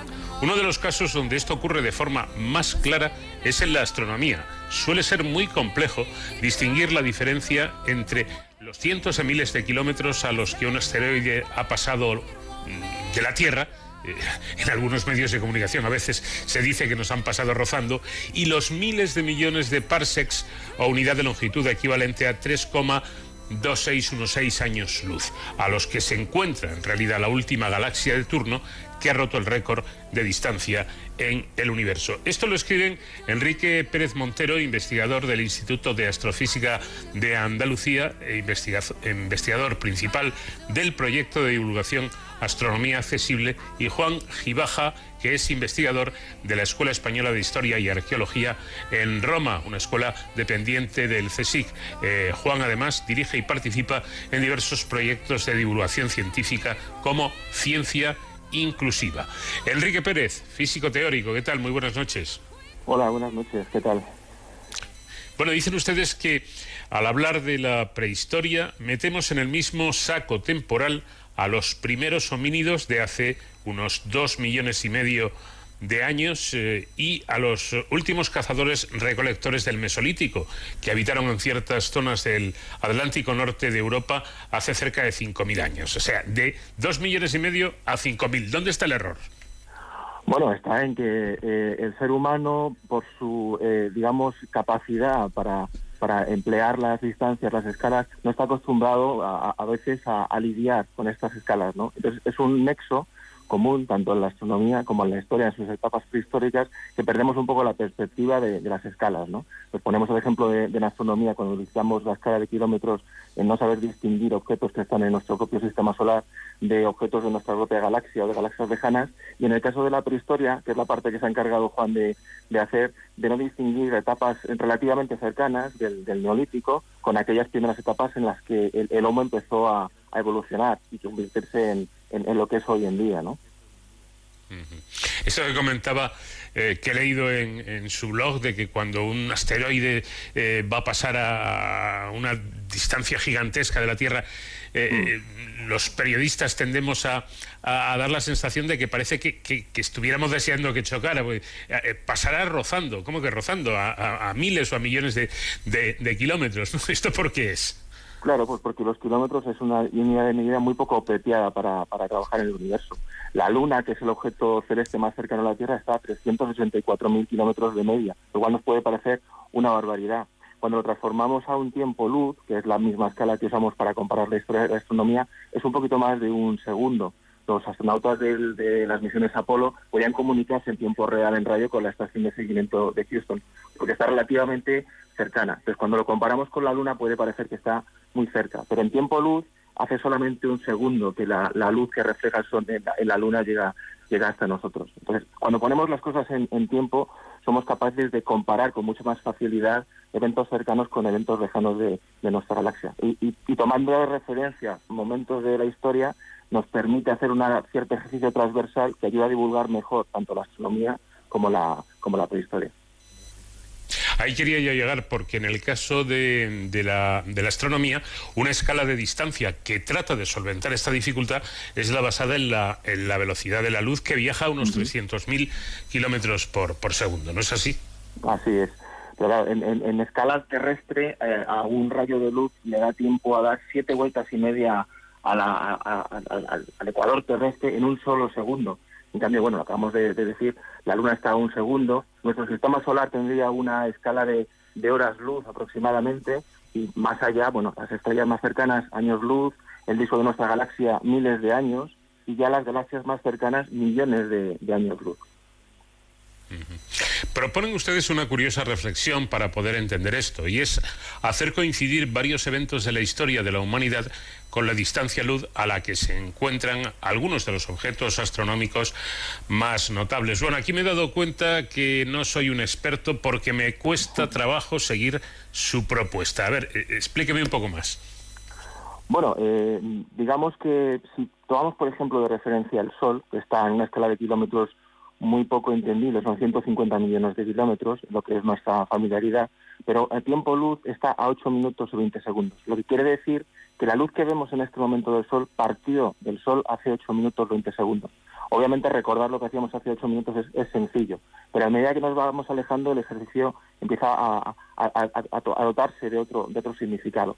Ponemos el ejemplo de la nebulosa de la mariposa, que está a 3.400 años luz de distancia. Es decir, los tenemos imágenes muy definidas del telescopio espacial Hubble de esta nebulosa, que no es tal como, la, como está hoy en día, sino que la luz que vemos hoy en día salió de esa nebulosa hace 3.400 años. Y hay una curiosa coincidencia que es más o menos es la, la, edad a la cual empezó el nacimiento de la escritura, empezó la etapa histórica. Es decir, la imagen que hoy con nuestros adelantados instrumentos vemos, una nebulosa, es la misma que partió en el momento en el que el ser humano empezaba a escribir. Obviamente, a medida que nos vamos alejando más del universo, nos vamos remontando más en el tiempo. Y ponemos distintos ejemplos de esta coincidencia, es decir, del momento en el que la luz partió de un objeto astronómico, en qué momento de su desarrollo se encontraba la especie humana. Claro. Bueno, em, parece, parece em, evidente que lo que vemos actualmente es lo que, lo que era eh, eh, el universo hace muchísimo tiempo. Entonces la pregunta es, ¿cómo, cómo es... ¿Cómo será el cómo será no? ¿Cómo es el universo actualmente aunque no lo podamos ver? Bueno, ese es el ejercicio que hace un poco el estudio de las primeras etapas del universo. Obviamente nuestra galaxia, aunque las distancias que separan unas estrellas de otras son de miles de años luz, ese tiempo es insignificante en la evolución de una estrella. Una estrella dependiendo de su masa, puede, puede tardar, bueno, sin más lejos, nuestro Sol ya tiene una historia de 5.000 millones de años, ¿no? Las escalas que involucran nuestra galaxia son bastante menores. Decía William Herschel que no sabía si las imágenes de las estrellas que veía eran fantasmas, porque no sabía si serían vivas o no. En cierta medida es cierto, pero no en el ámbito de nuestra galaxia que involucra distancias de miles de años luz. Otra cosa son las galaxias más lejanas, que es verdad que están a distancias de miles de millones de años luz, y por tanto somos capaces de verlas en el mismo momento en el que el universo estaba empezando, tal como eran sus primeras etapas. Eso con los telescopios más potentes que somos capaces de, construir, cada vez llegamos más lejos y estamos a punto de llegar al límite en el cual se creó esa primera generación de, estrellas y galaxias. Pero insisto en que no es un ejercicio que se pueda hacer en nuestra propia galaxia, que involucra distancias de miles de años luz que son mucho más pequeñas que las vidas de las estrellas. Eh, ¿Qué relación hay entre la astronomía y la arqueología? ¿Hay algún modo de relacionarlo? Bueno, hay, hay evidencias de ciertos eventos astronómicos de historia, de historia que fueron registrados por algunas civilizaciones. Llega a la memoria sin ir más lejos la supernova que se produjo en el año 1054, que fue registrada por los astrónomos chinos. Curiosamente, esta supernova está a 6.000 años luz, es decir, que no se produjo en el año 1054, sino que se produjo 6.000 años antes, ¿no?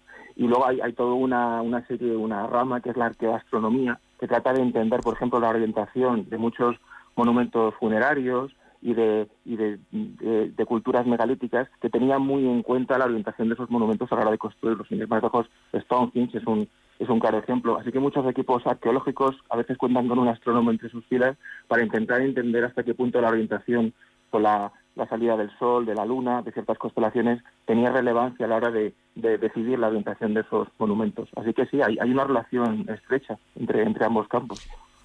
Mm. Por ejemplo, que los Homo sapiens aparecían en África hace unos 150.000 años, momento en el que la luz emergía de la gran nube de Magallanes, ¿es, es mera casualidad? Sí, no es más que una coincidencia espaciotemporal. Lo que nosotros queremos representar, la, nube de Magallanes es una galaxia satélite de la Vía Láctea, es decir, es prácticamente la galaxia más cercana a nuestra galaxia. Y está tan cerca en términos de, vecindad, pero a la vez tan lejos que su luz llegó cuando el suelo humano ni siquiera había empezado a tener la Tierra. Eso nos hace dar una idea de, por un lado, la inmensidad del universo y por otro lado también las grandes cantidades de tiempo que, han pasado desde que el, ser humano empezó a evolucionar. Eh, una última pregunta en cuanto a este aspecto se refiere. ¿Qué pasó en el cielo durante el inicio del Neolítico? Sí, nosotros hemos eh, eh, encontrado una coincidencia. El Neolítico se produjo aproximadamente hace 10.000 años. Hay una gran cantidad de, objetos que son los cúmulos globulares que están por encima del plano de la galaxia, que se encuentran a distancias que, están en una horquilla entre esos 10.000 años luz e incluso 40, 50.000 años luz, que es el diámetro de nuestra, el radio de nuestra galaxia. Por ejemplo, hemos encontrado el cúmulo globular Messier 22, que está en, la dirección de la constelación de Sagitario, es decir, que la luz que observamos hoy en día, que viene de ese cúmulo globular, coincide más o menos con el momento en el que se inició la agricultura y la ganadería en, la Tierra. Obviamente, en ese momento el, ser humano no era consciente de, que, de que estaba partiendo la luz de ese cúmulo, pero es curiosa la coincidencia de que la luz que observamos hoy en día de ese cúmulo coincide exactamente con ese momento. Vayamos ya al terreno un poco más, eh, más práctico. Eh, ¿Qué es exactamente la astronomía accesible? Pues es un proyecto de divulgación que yo llevo a cabo desde el Instituto de Astrofísica de Andalucía y que nace de mi necesidad personal por enseñar astronomía de una manera diferente. Se da la circunstancia de que yo soy, yo soy ciego, estoy afiliado a la ONCE, pero me sigo dedicando de manera profesional a la astronomía. Eh, soy, soy bastante productivo todavía y cuando entré a la ONCE me di cuenta de la, de la potencialidad que tenía enseñar astronomía a mis colegas ciegos sin necesidad del uso de imágenes. Eso implica distintas aproximaciones que van desde el uso de maquetas, zonificaciones, eh, metáforas, y este es otro ejemplo más de cómo, no necesariamente con el uso de imágenes, sino simplemente estableciendo un, un vínculo temporal, uno puede hacer entender astronomía a todos, incluyendo a aquellos que no ven que son como yo. Bueno, yo que, conozco bastante bien la ONCE porque en su momento trabajé para, para la ONCE. Em, de los ciegos no me sorprende casi nada, porque a veces uno dice, ¿cómo es posible que sean tan atrevidos y que consigan hacer cosas aparentemente imposibles? Pero explíqueme una cosa, la astronomía, si no me equivoco, como casi toda la ciencia, bueno, quizá en este caso más todavía, se basa en la observación, pero la observación con los ojos, en mirar. ¿Cómo mira al universo una persona ciega? Bueno, precisamente porque eso no es cierto, no es cierto que se observe con los ojos. Hoy en día eh, la cantidad de información que recibimos lo hacemos a través de cámaras digitales que están conectadas a telescopios. Algunos de esos telescopios ni siquiera están en la superficie de la Tierra. Hay rangos en longitud de onda, como son los infrarrojos, los ultravioleta, los rayos X, para los cuales nuestros ojos no están preparados para detectarlos. Y además es que están filtradas por la atmósfera. Así que al final eh, todo se limita a un observatorio espacial que manda por señales de radio su señal a la Tierra y que uno recibe en su ordenador. Entonces, aunque seas una persona ciega, si tu ordenador está adaptado y conviertes una imagen en un, en un sonido o en otro canal, tú puedes analizar esa información visual de la misma manera. Pero es además yo añadiría algo más, que es el 99% de la materia y energía que está en el universo no emiten radiación electromagnética. Y eso incluye la materia oscura, energía oscura, los agujeros negros. Por tanto, eh, el poder ver o no ver es, importante sobre todo para, para poder eh, eh, trabajar con esos datos de una manera más fácil, pero no es imprescindible para poder hacer ciencia. a ver, perdóname mi ignorancia y a ver si me puede sacar de, de la duda. Yo, pues como la inmensa mayoría, afortunadamente, que, podemos ver sin problema, hemos visto fotografías de galaxias, fotografías del universo, fotografías incluso de un agujero negro. Usted eso no lo puede ver. ¿Cómo se lo imagina? Bueno, mis circunstancias son, son un poco especiales, porque yo tengo una enfermedad degenerativa y llevo afiliado al 11 hace 10 años, pero en un momento en el cual yo ya había estudiado mis estudios de física, había hecho mi doctorado, es decir, que tengo una memoria visual de casi todos los objetos astronómicos y, para mí es fácil imaginármelo. Por eso yo pienso en esas personas que no han tenido acceso nunca a esa información visual e intento proporcionarles otros medios, que incluye, como digo, maquetas, sonidos, eh, otros otros medios. Sin ir más lejos, la imagen del, del agujero negro del centro de MSI 87, que salió a los medios de comunicación hace un par de años, pues eh, conseguimos con la ONCE hacer unas maquetas en relieve, unas familias en relieve, y se las proporcionamos a otros colegas ciegos que no, no podían acceder a esa imagen. Yo mismo no la había visto, ¿no? Y era una manera distinta, de, a través del sentido del tacto, entender un poco lo que significaba esa imagen. Muy interesante, sin duda. Quisiera, quisiera terminar, aunque el tema es fascinante, pero nuestro tiempo es limitado. Eh, quisiera comentar algo, como digo, para terminar, que me ha fascinado y que he leído en su blog. Y que dice de de la siguiente forma. Si mirásemos por una máquina del tiempo qué ocurría en la Tierra hace dos millones y medio de años, observaríamos el origen de la humanidad. Porque en aquel momento nuestros tatarabuelos, los Homo habilis, habitaban en África y comenzaban a hacer algo que ninguna especie en nuestro planeta había hecho, transformar la naturaleza para crear instrumentos. Es el inicio de la tecnología, los primeros pasos de lo que hoy son nuestros móviles, eh, telescopios o naves espaciales. Precisamente a esa distancia espaciotemporal se encuentra la galaxia de Andrómeda o M31. Es el objeto más cercano a la Vía Láctea de un tamaño y más aparecidos. Su descubrimiento, realizado en la década de 1920 gracias a Edwin Hubble, eh, nos concienció de que las galaxias eran numerosas y de que la nuestra no constituía todo el universo, sino más bien una parte muy pequeña. Bueno, mm, sencillamente esto que ustedes llaman espacio eh, temporal me parece algo casi, casi mágico. Sí, la, verdad que sí. Eh, bueno, hay que aclarar que cuando digo que se descubrió, en realidad es lo que se descubrió es que era una galaxia distinta de la nuestra, que no, era la nebulosa eh, más. En ese momento se pensaba, en los, años 20 del siglo pasado, que el universo era solo nuestra galaxia y que tenía dimensiones de cientos de miles de años luz. El descubrimiento de que había galaxias que estaban a millones de años luz, que la luz tardaba millones de años incluso antes de que el ser humano empezara a caminar sobre la Tierra, fue una auténtica revolución y multiplicó en varios órdenes de magnitud el tamaño conocido del, universo. A partir de esas escalas es cuando una persona tiene problemas para concebir la inmensidad del universo. Estamos hablando de la galaxia que es más cercana en términos parecidos a, la nuestra, cuando hay miles de millones más, con lo cual es algo que uno le podría parecer mareante. Es a partir de ese momento en el cual los sentidos y nuestra manera de relacionarnos con nuestro entorno deja de, ser válida. tiene uno que buscar unas escalas diferentes. Bueno, pues esto me sugiere la imagen que en esta inmensidad que es nuestro universo y, en macrocifras, por así decirlo, pues ahí está una cosa pequeñita, que, es el ser humano, entre ellos Enrique Pérez Montero, investigando en el Instituto de Astrofísica de Andalucía y desarrollando proyectos de divulgación como este tan interesante del que hemos hablado, Astronomía Accesible. Enrique, muchísimas gracias por habernos atendido y que sigan ustedes con estos trabajos tan interesantes y tan curiosos. Muchísimas gracias, ha sido un placer.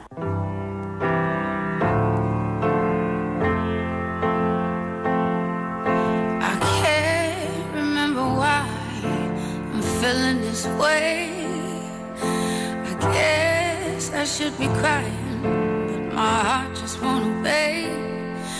It feels strange to be happy as I lie here on the rooftop in the rain.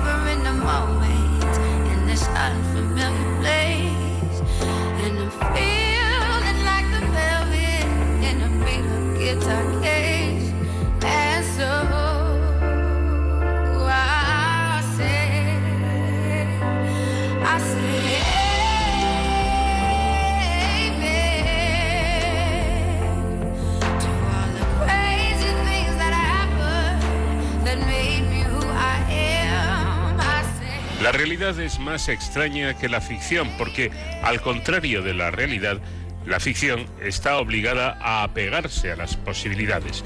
No es una frase mía, sino que es una cita del escritor norteamericano del siglo XIX, Mark Twain, que refleja de forma muy certera la situación actual de nuestro conocimiento del universo. La ciencia y la tecnología nos están desvelando misterios del cosmos como no podíamos ni sospechar pues hace unas pocas décadas.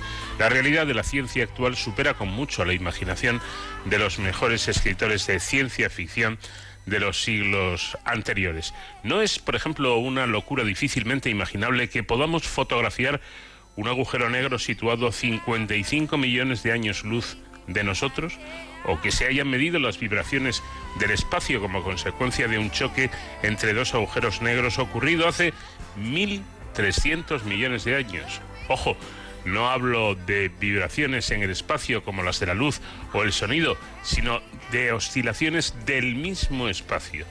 ¿Algún escritor de relatos, de relatos ficticios, hubiera imaginado que el espacio vibra? Bueno, el mismo Einstein que formuló la, la relatividad general de la que se deducen estos fenómenos alucinaría al ver la foto de un agujero negro o el registro de ondas gravitacionales. O si se enterara, por ejemplo, de que como ocurrió el pasado lunes, creo que fue, por primera vez en la historia, eh, un objeto volador, eh, eh, dicen que es un helicóptero, bueno, más bien es un dron, ha sido capaz de volar a creo que unos cuatro metros de altura sobre Marte, siendo o estando activado y manejado desde la Tierra, algo realmente increíble. Otra locura, por ejemplo, que supera la ficción está ocurriendo a más de 100 millones de kilómetros de nosotros en ese planeta rojo al que han llegado tres misiones en febrero y durante años nos sorprenderán con descubrimientos que seguro que van a conseguir. Bueno, pues precisamente un poco de eso es de lo que vamos a hablar a continuación. ¿Por qué ¿Por qué Martes? Marte? Perdón. ¿Qué interés tienen estas misiones desde el punto de vista científico? ¿Es una simple carrera de prestigio entre países como ocurrió en la aventura lunar del siglo pasado entre las dos superpotencias, Estados Unidos y Rusia? Bueno, estas son algunas preguntas planteadas por nuestros oyentes a través de nuestra cuenta de Twitter, que es arroba y el título del programa, de cero al infinito, simplemente que la D ponemos solo la letra en mayúscula, arroba de cero al infinito, todo junto. Bueno, pues eh, como digo, esas, eh, algunas de esas preguntas las va a responder nuestro colaborador, colaborador habitual, el profesor de la Fuente, en esta sección de nuestro programa, que en, este en estos capítulos, en estas entregas, hemos llamado Preguntas al Cielo. ¿Qué tal, José David? Buenas noches. Eh, buenas noches, tengas Paco y así como los que nos escuchan. En efecto, estamos viviendo, como dices, una época de oro en cuanto al conocimiento del universo y el estudio de Marte es sin duda uno de los capítulos más apasionantes de esta aventura del ser humano de todas las épocas por intentar comprender de dónde venimos. La pregunta que nos formulan los oyentes, ¿por qué Marte? Bien, está alejado de nosotros, pero si escogemos el momento oportuno como la ventana que han utilizado las tres misiones que llegaron en febrero, su distancia es de 50 millones de kilómetros, que se puede recorrer en siete meses. Este viaje no es nada fácil. ¿eh?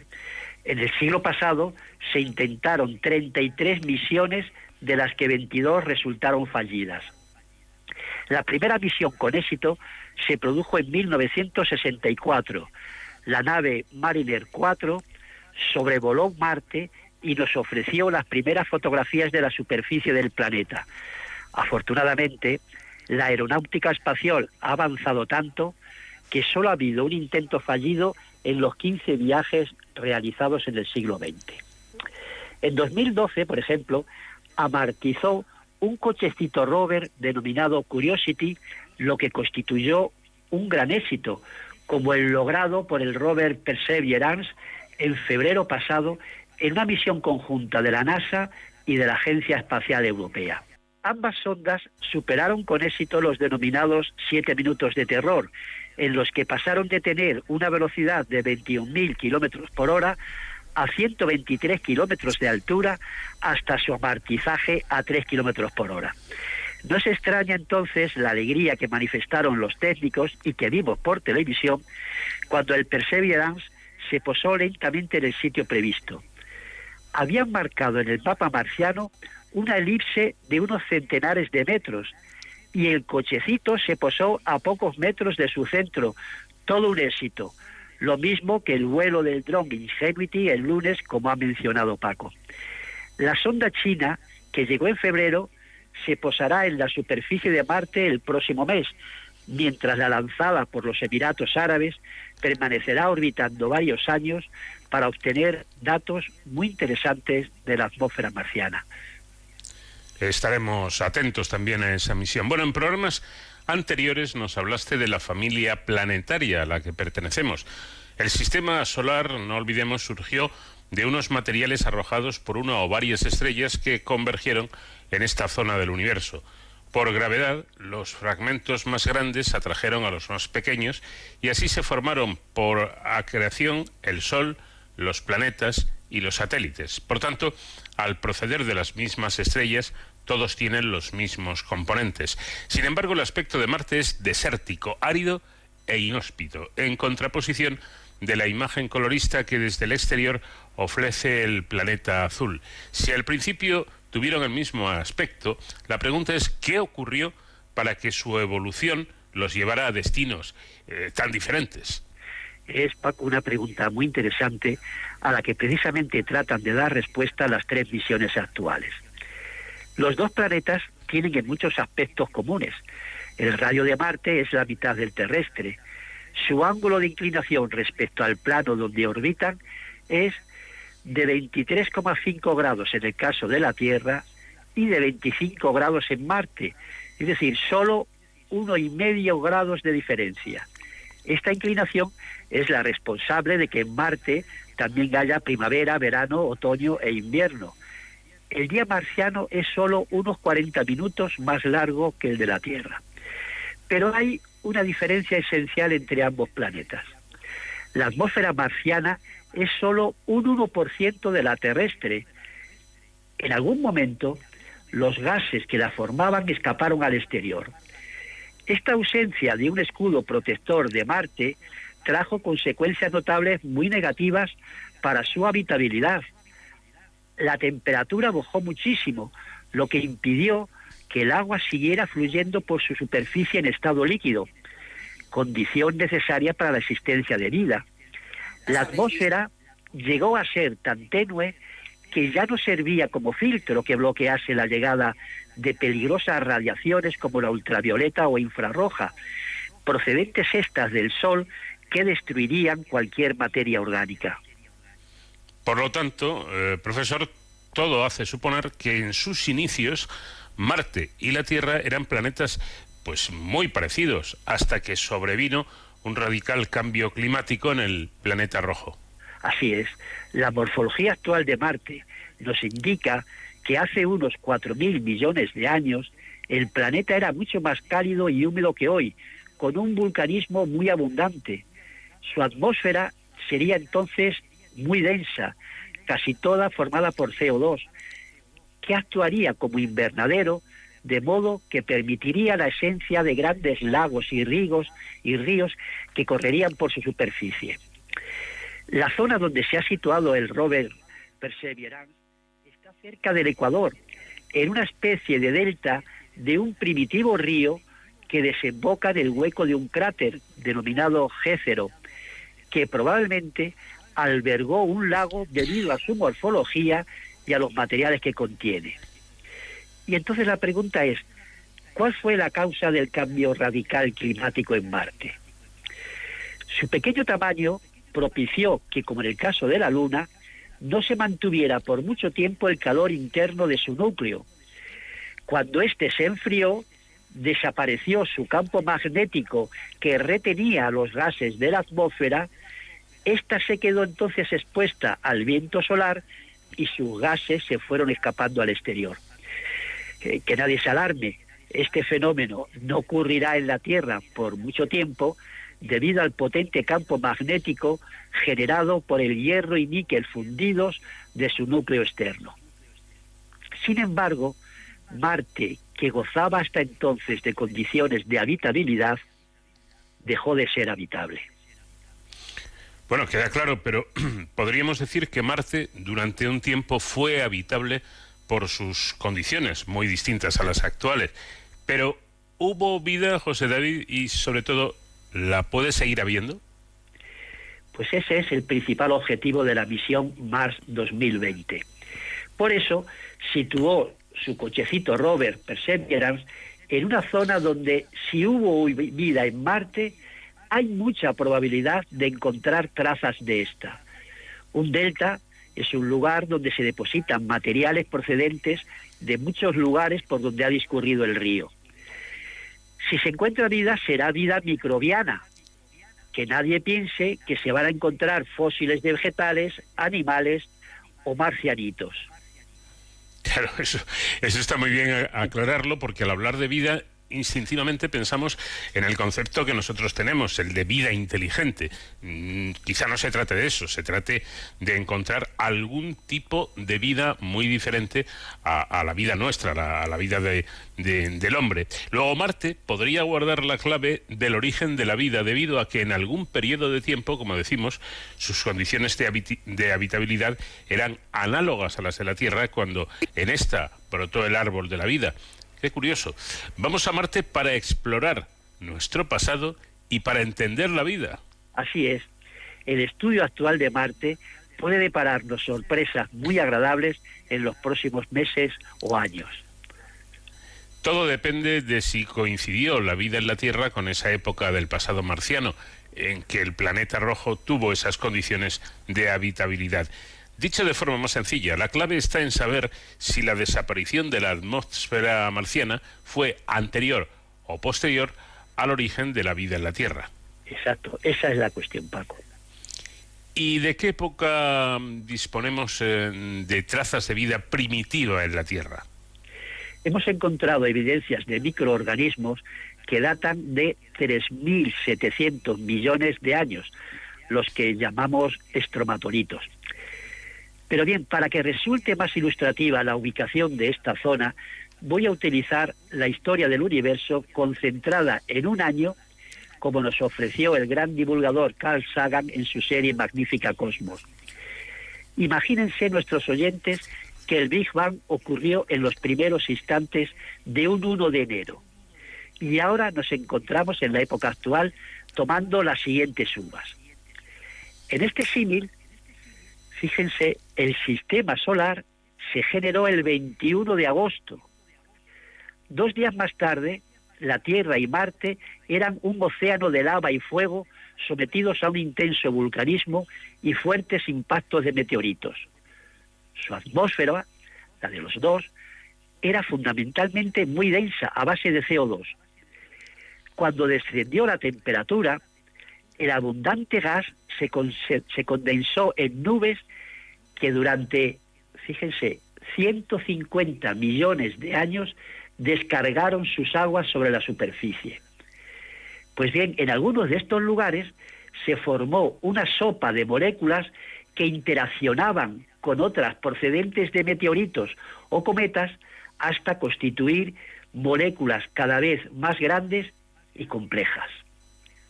Pero vamos a intentar afinar un poquito más, profesor. Muy bien. ¿Cuándo surgió por primera vez la vida? Si seguimos con el símil de concentrar en un año la historia del universo, parece ser que el 4 de septiembre se formó una especie de vesícula ya separada del exterior mediante una membrana con cierto metabolismo en su interior y dotada de material genética. Fue Luca, el ancestro común de todos los seres vivos. A partir, por tanto, del 4 de septiembre, la vida se expandió en la Tierra en ambientes muy diversos. Las bacterias, capaces de adaptarse a condiciones muy extremas, empezaron a poblar la Tierra. Aumentó la complejidad de los microorganismos hasta que en este símil, el 11 de noviembre, surgieron las cianobacterias, momento muy importante porque mediante fotosíntesis empezaron a convertir el CO2 en oxígeno y la atmósfera empezó a enriquecerse de este elemento vital para organismos superiores. Y por fin el 4 de diciembre aparecieron los primeros organismos pluricelulares. En resumen, si el universo surge el 1 de enero de un año, la vida en la Tierra se inicia a primeros de septiembre en forma de microorganismos unicelulares. En noviembre se enriquece la atmósfera de oxígeno y a primeros de diciembre ya hay organismos pluricelulares. Por tanto, dependiendo de cuándo ocurrió el cambio climático global en Marte, así podremos encontrar en ese planeta trazas o restos de organismos equivalentes en la Tierra. O viceversa. Dependiendo del tipo de vida que se encuentre en Marte, podremos datar la época en que este planeta se quedó desnudo al perder su atmósfera y sometido a unas condiciones extremas de frío y a radiaciones peligrosísimas procedentes del Sol que destruyeron todo atisbo de materia orgánica. No cabe duda de que en los próximos meses esas tres eh, misiones que actúan en, Marte nos ofrecerán noticias muy importantes de las que estaremos muy atentos. Quizá, quizá con esto que nos ha contado hoy el profesor de la Fuente, eh, a, algunas personas que leo, por ejemplo, en redes sociales, diciendo cómo se gastan esa, millonada, esa cantidad de, dólares eh, en, misiones de, este tipo, cuando hay tanta necesidad aquí en, la Tierra. Bueno, una cosa, creo yo, eh, José David no quita la otra. Evidentemente, ojalá pudiéramos acabar con el paro, con el hambre, con, con todas estas desgracias que tenemos en la Tierra pero la importancia de las investigaciones en, en, Marte son, son muchas, ¿no? Es, también eh, una manera de, conocer nuestros orígenes, eh, el origen de la vida incluso, y eso al final, aunque parezca mentira, aunque parezca un gasto, no deja de ser una inversión, ¿no? Porque podemos sacar consecuencias eh, importantes incluso para la economía, aunque parezca mentira. Efectivamente, el avance en la ciencia es siempre una inversión económica como pocas puede haber en la Tierra. Bueno, pues nos ocuparemos de todas estas cosas en siguientes entregas. De momento por hoy es todo mirando al cielo, preguntándole al cielo y en este caso mirando con atención a Marte. Gracias José David y hasta la próxima semana. Un abrazo a ti y a todos nuestros oyentes.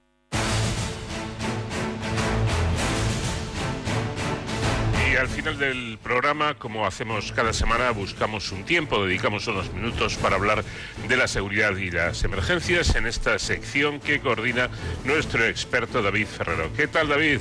Buenas noches. Buenas noches, Paco. Pues como siempre, encantado de estar aquí una, semana más. Eh, y sobre todo hoy para hablar del que ha sido uno de mis últimos descubrimientos en el mundo de la, de la defensa. Bueno, como, como ya saben nuestros oyentes, en esta sección de Héroes sin intentamos conocer la labor que, que realizan pues aquellos que nos protegen, ¿no? En esta ocasión vamos a acercarnos al día a día de, como digo, una unidad poco conocida, que es la Unidad de Verificación Española, conocida como, como la V por sus siglas, cuya labor como parte de las Fuerzas Armadas, eh, como digo, es desconocida, pero a la vez muy, muy importante y lo vamos a ver a continuación.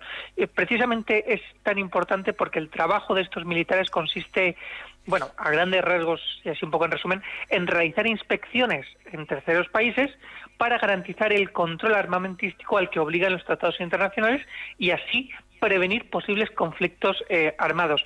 Eh, fíjate, Paco, que hay quien dice que, en parte, gracias a la, a la V y a este trabajo que realizan, Europa lleva décadas sin padecer eh, grandes guerras, ¿no? Algo que nunca antes había ocurrido. Bueno, como digo, aunque su trabajo es, es tan relevante en términos de la no proliferación de una carrera armamentística internacional, se trata de una unidad muy discreta y, poco, poco conocida. Pero por ello, precisamente, hemos querido invitar esta noche al coronel Francisco Lanza, que es responsable de la unidad de verificación española, y que sea él mismo el que nos cuente su trabajo y su experiencia.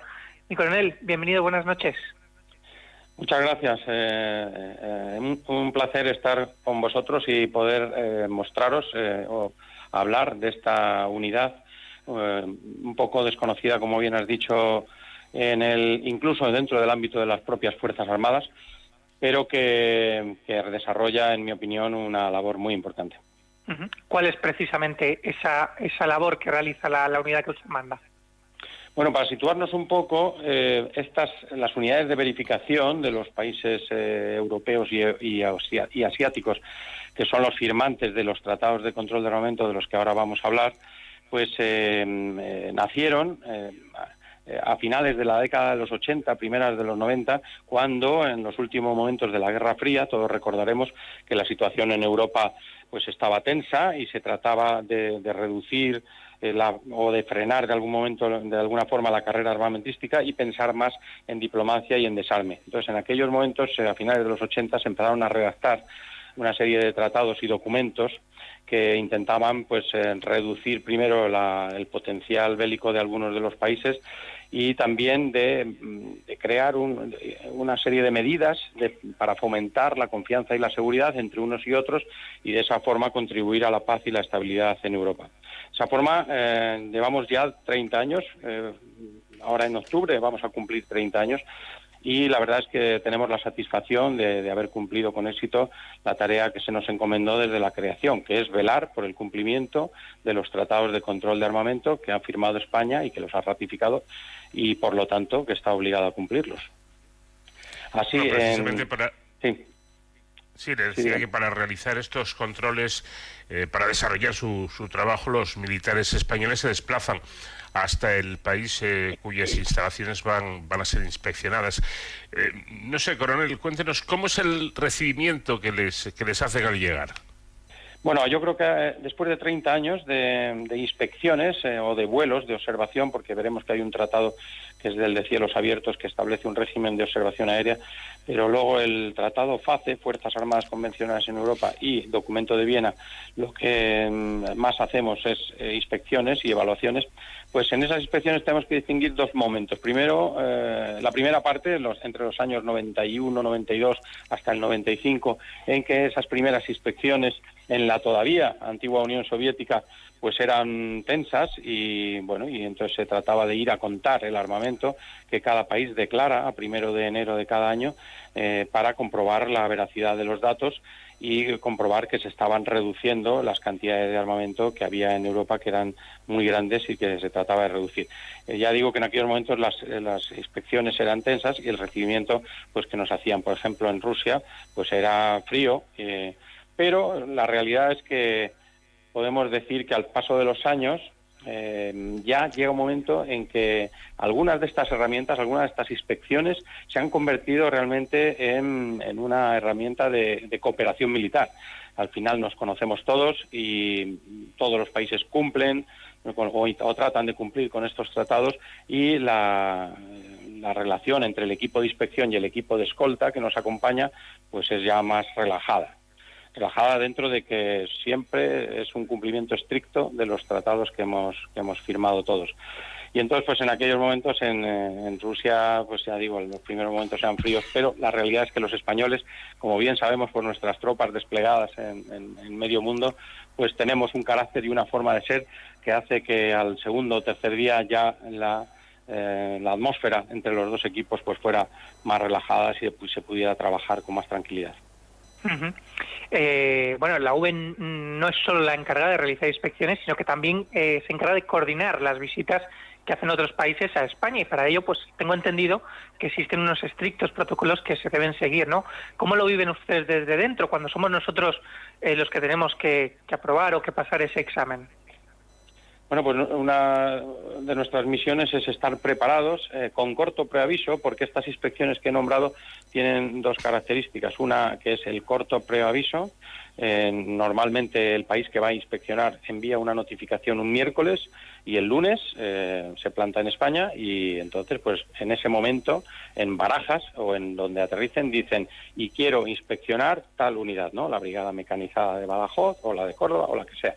En ese momento la V eh, desarrollamos una actividad febril y nos ponemos rápidamente a preparar la inspección.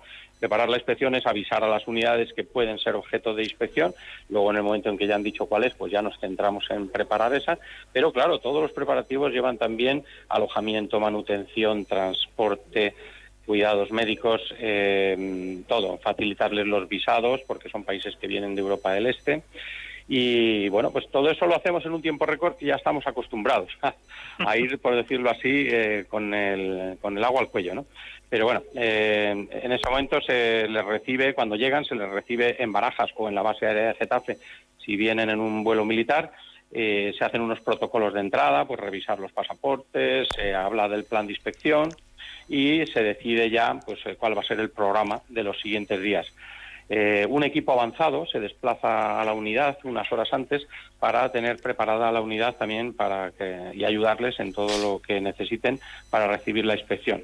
Luego se hace la inspección, ya digo, puede ser de, tipo de contar el armamento, puede ser también una evaluación de unidad que dura 12 horas en la unidad, o puede ser un vuelo de cielos abiertos en los que ellos, el país que viene a sobrevolar, pues nos dice cuál es la ruta que va a sobrevolar y entonces también tenemos que tenerlo todo preparado, incluso con aviación civil y con control aéreo militar, porque un vuelo de cielos abiertos tiene prioridad sobre cualquier otro vuelo.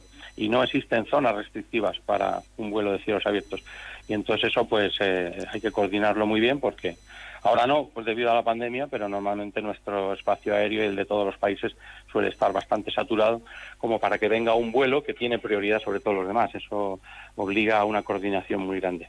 Brevemente, coronel, sí que me gustaría que sobre este Tratado de Cielos Abiertos, que ha sido para mí un descubrimiento cuando me he estado documentando para para, para esta entrevista, eh, que lo comentase brevemente porque creo que es algo que no se conoce y que sin embargo da la posibilidad de que cualquier país sobrevuele tu espacio aéreo fotografiando ¿no? aquellos lugares que para ellos sean de interés precisamente para este control de, de armamento. Efectivamente, uno de los tratados que más actividad tiene, junto con el de documento de Viena, es el Tratado de Cielos Abiertos. Se hacen en la, eh, en la zona mm, europea y, bueno, incluso, incluso entran también Estados Unidos y Canadá, incluso entra la zona asiática de Rusia, pues eh, se hacen más de 100 vuelos al año. Eh, o sea que son más de uno a la, de, uno a la semana. Eh, para facilitar, esto se pensó para facilitar la vigilancia del cumplimiento de acuerdos ya existentes y otros que se pudieran crear en el futuro. Fue una idea que tuvo Eisenhower en el año 55 y que luego la retomó George Bush padre, presidente de Estados Unidos, y finalmente quedó plasmada en el Tratado de Cielos Abiertos en, en el 92. Pero entró en vigor en el 2002 porque es un tratado muy técnico eh, que preconiza una, la observación del territorio del país observado mediante la obtención de imágenes con cámaras de foto y de vídeo y la única limitación es la, resolución de las fotografías que se pueden conseguir, que no debe ser mayor de 30 centímetros, y luego respetar la seguridad en vuelo, que es lo más importante. ¿no? Así en España, por ejemplo, pues se permite tomar fotografías de, de todo el territorio peninsular, Baleares y Canarias, pero no de Ceuta y Melilla, porque hay una norma en el tratado que dice que no se puede fotografiar a menos de 10 kilómetros de la frontera de un país no firmante. Entonces, como Marruecos no es firmante del Tratado de Cielos Abiertos, pues mm, Ceuta y Melilla quedan fuera de esta observación. Son 34 los estados parte del tratado y el eslogan que tienen es de Vancouver a Vladivostok, lo que da idea de la extensión y dimensiones del, del tratado a nivel mundial. Ahora estamos pasando un momento delicado porque Estados Unidos se retiró en noviembre del año pasado debido a los incumplimientos de Rusia. Todos los demás países pensamos que aunque Rusia incumple en, un par de cosas del tratado, es más el beneficio que se obtiene de seguir dentro del tratado que fuera, pero era la administración Trump la que tomó la decisión y no sabemos si la administración Biden pues eh, hará que Estados Unidos vuelva al tratado. Sería nuestro deseo porque es uno de los actores principales. Y Rusia ha amenazado con que si Estados Unidos no vuelve al tratado, ellos se salen también. Vamos a, vamos a estar expectantes hasta el verano, que es el plazo que han dado, porque si se salieran estos dos países no cabe duda que el Tratado de Cielos Abiertos quedaría un poco desvirtuado, ¿no? aunque seguiría siendo importante el poder seguir sobrevolando otros países como Bielorrusia, Ucrania o países que tienen conflictos dentro como Georgia, Azerbaiyán, Armenia y demás.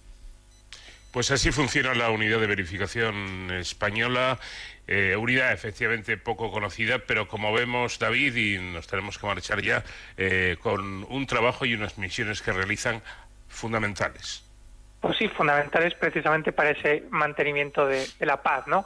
Eh, con el Francisco Lanza, jefe de la Unidad de Verificación Española, de la V, dependiente del Estado Mayor de la Defensa, muchísimas gracias por atendernos y contaremos con usted en próximas ocasiones para que nos siga hablando de estas inspecciones. que estoy seguro de que España una, las pasa con nota.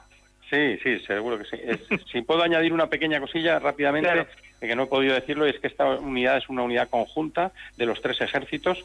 Tengo 31 eh, miembros de la unidad de, de tierra, mar y de aire y bueno, pues eh, estoy muy orgulloso de todos ellos. Son gente que se mueve en un ambiente internacional con una preparación muy exhaustiva, que tienen que tener idiomas, inglés o ruso, que se forman durante un año como inspectores de control de armamento y de, la, y, de y de todos ellos me siento muy orgulloso. Claro que sí, como no puede ser de, de otra forma. Muchísimas gracias, coronel Lanza, y hasta la próxima. Muchas gracias a vosotros y cuando queráis, estoy a vuestra disposición. Bueno, pues hemos conocido, gracias a esa sección, a la unidad de verificación española, eh, hablando con su responsable, el coronel Francisco Lanza. Nada más por, por esta semana, gracias David y te espero en siete días.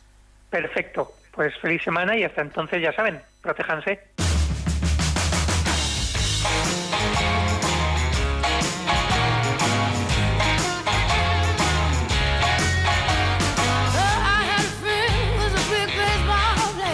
Así que en estos días de gloria nos marchamos con nuestra invitada musical de esta semana, que ha sido Andra Day, haciendo una versión de ese clásico del jefe de Springsteen. Con su música, con su voz, con su manera de interpretar, nos marchamos con el firme propósito de volver la próxima semana. Aquí estaremos, donde siempre, en Onda Cero, viajando de cero al infinito, en la nave, en la Enterprise de Onda Cero que maneja los mandos técnicos Nacho García. Hablo encantado Paco de León. Que tengan muy buena semana. Adiós.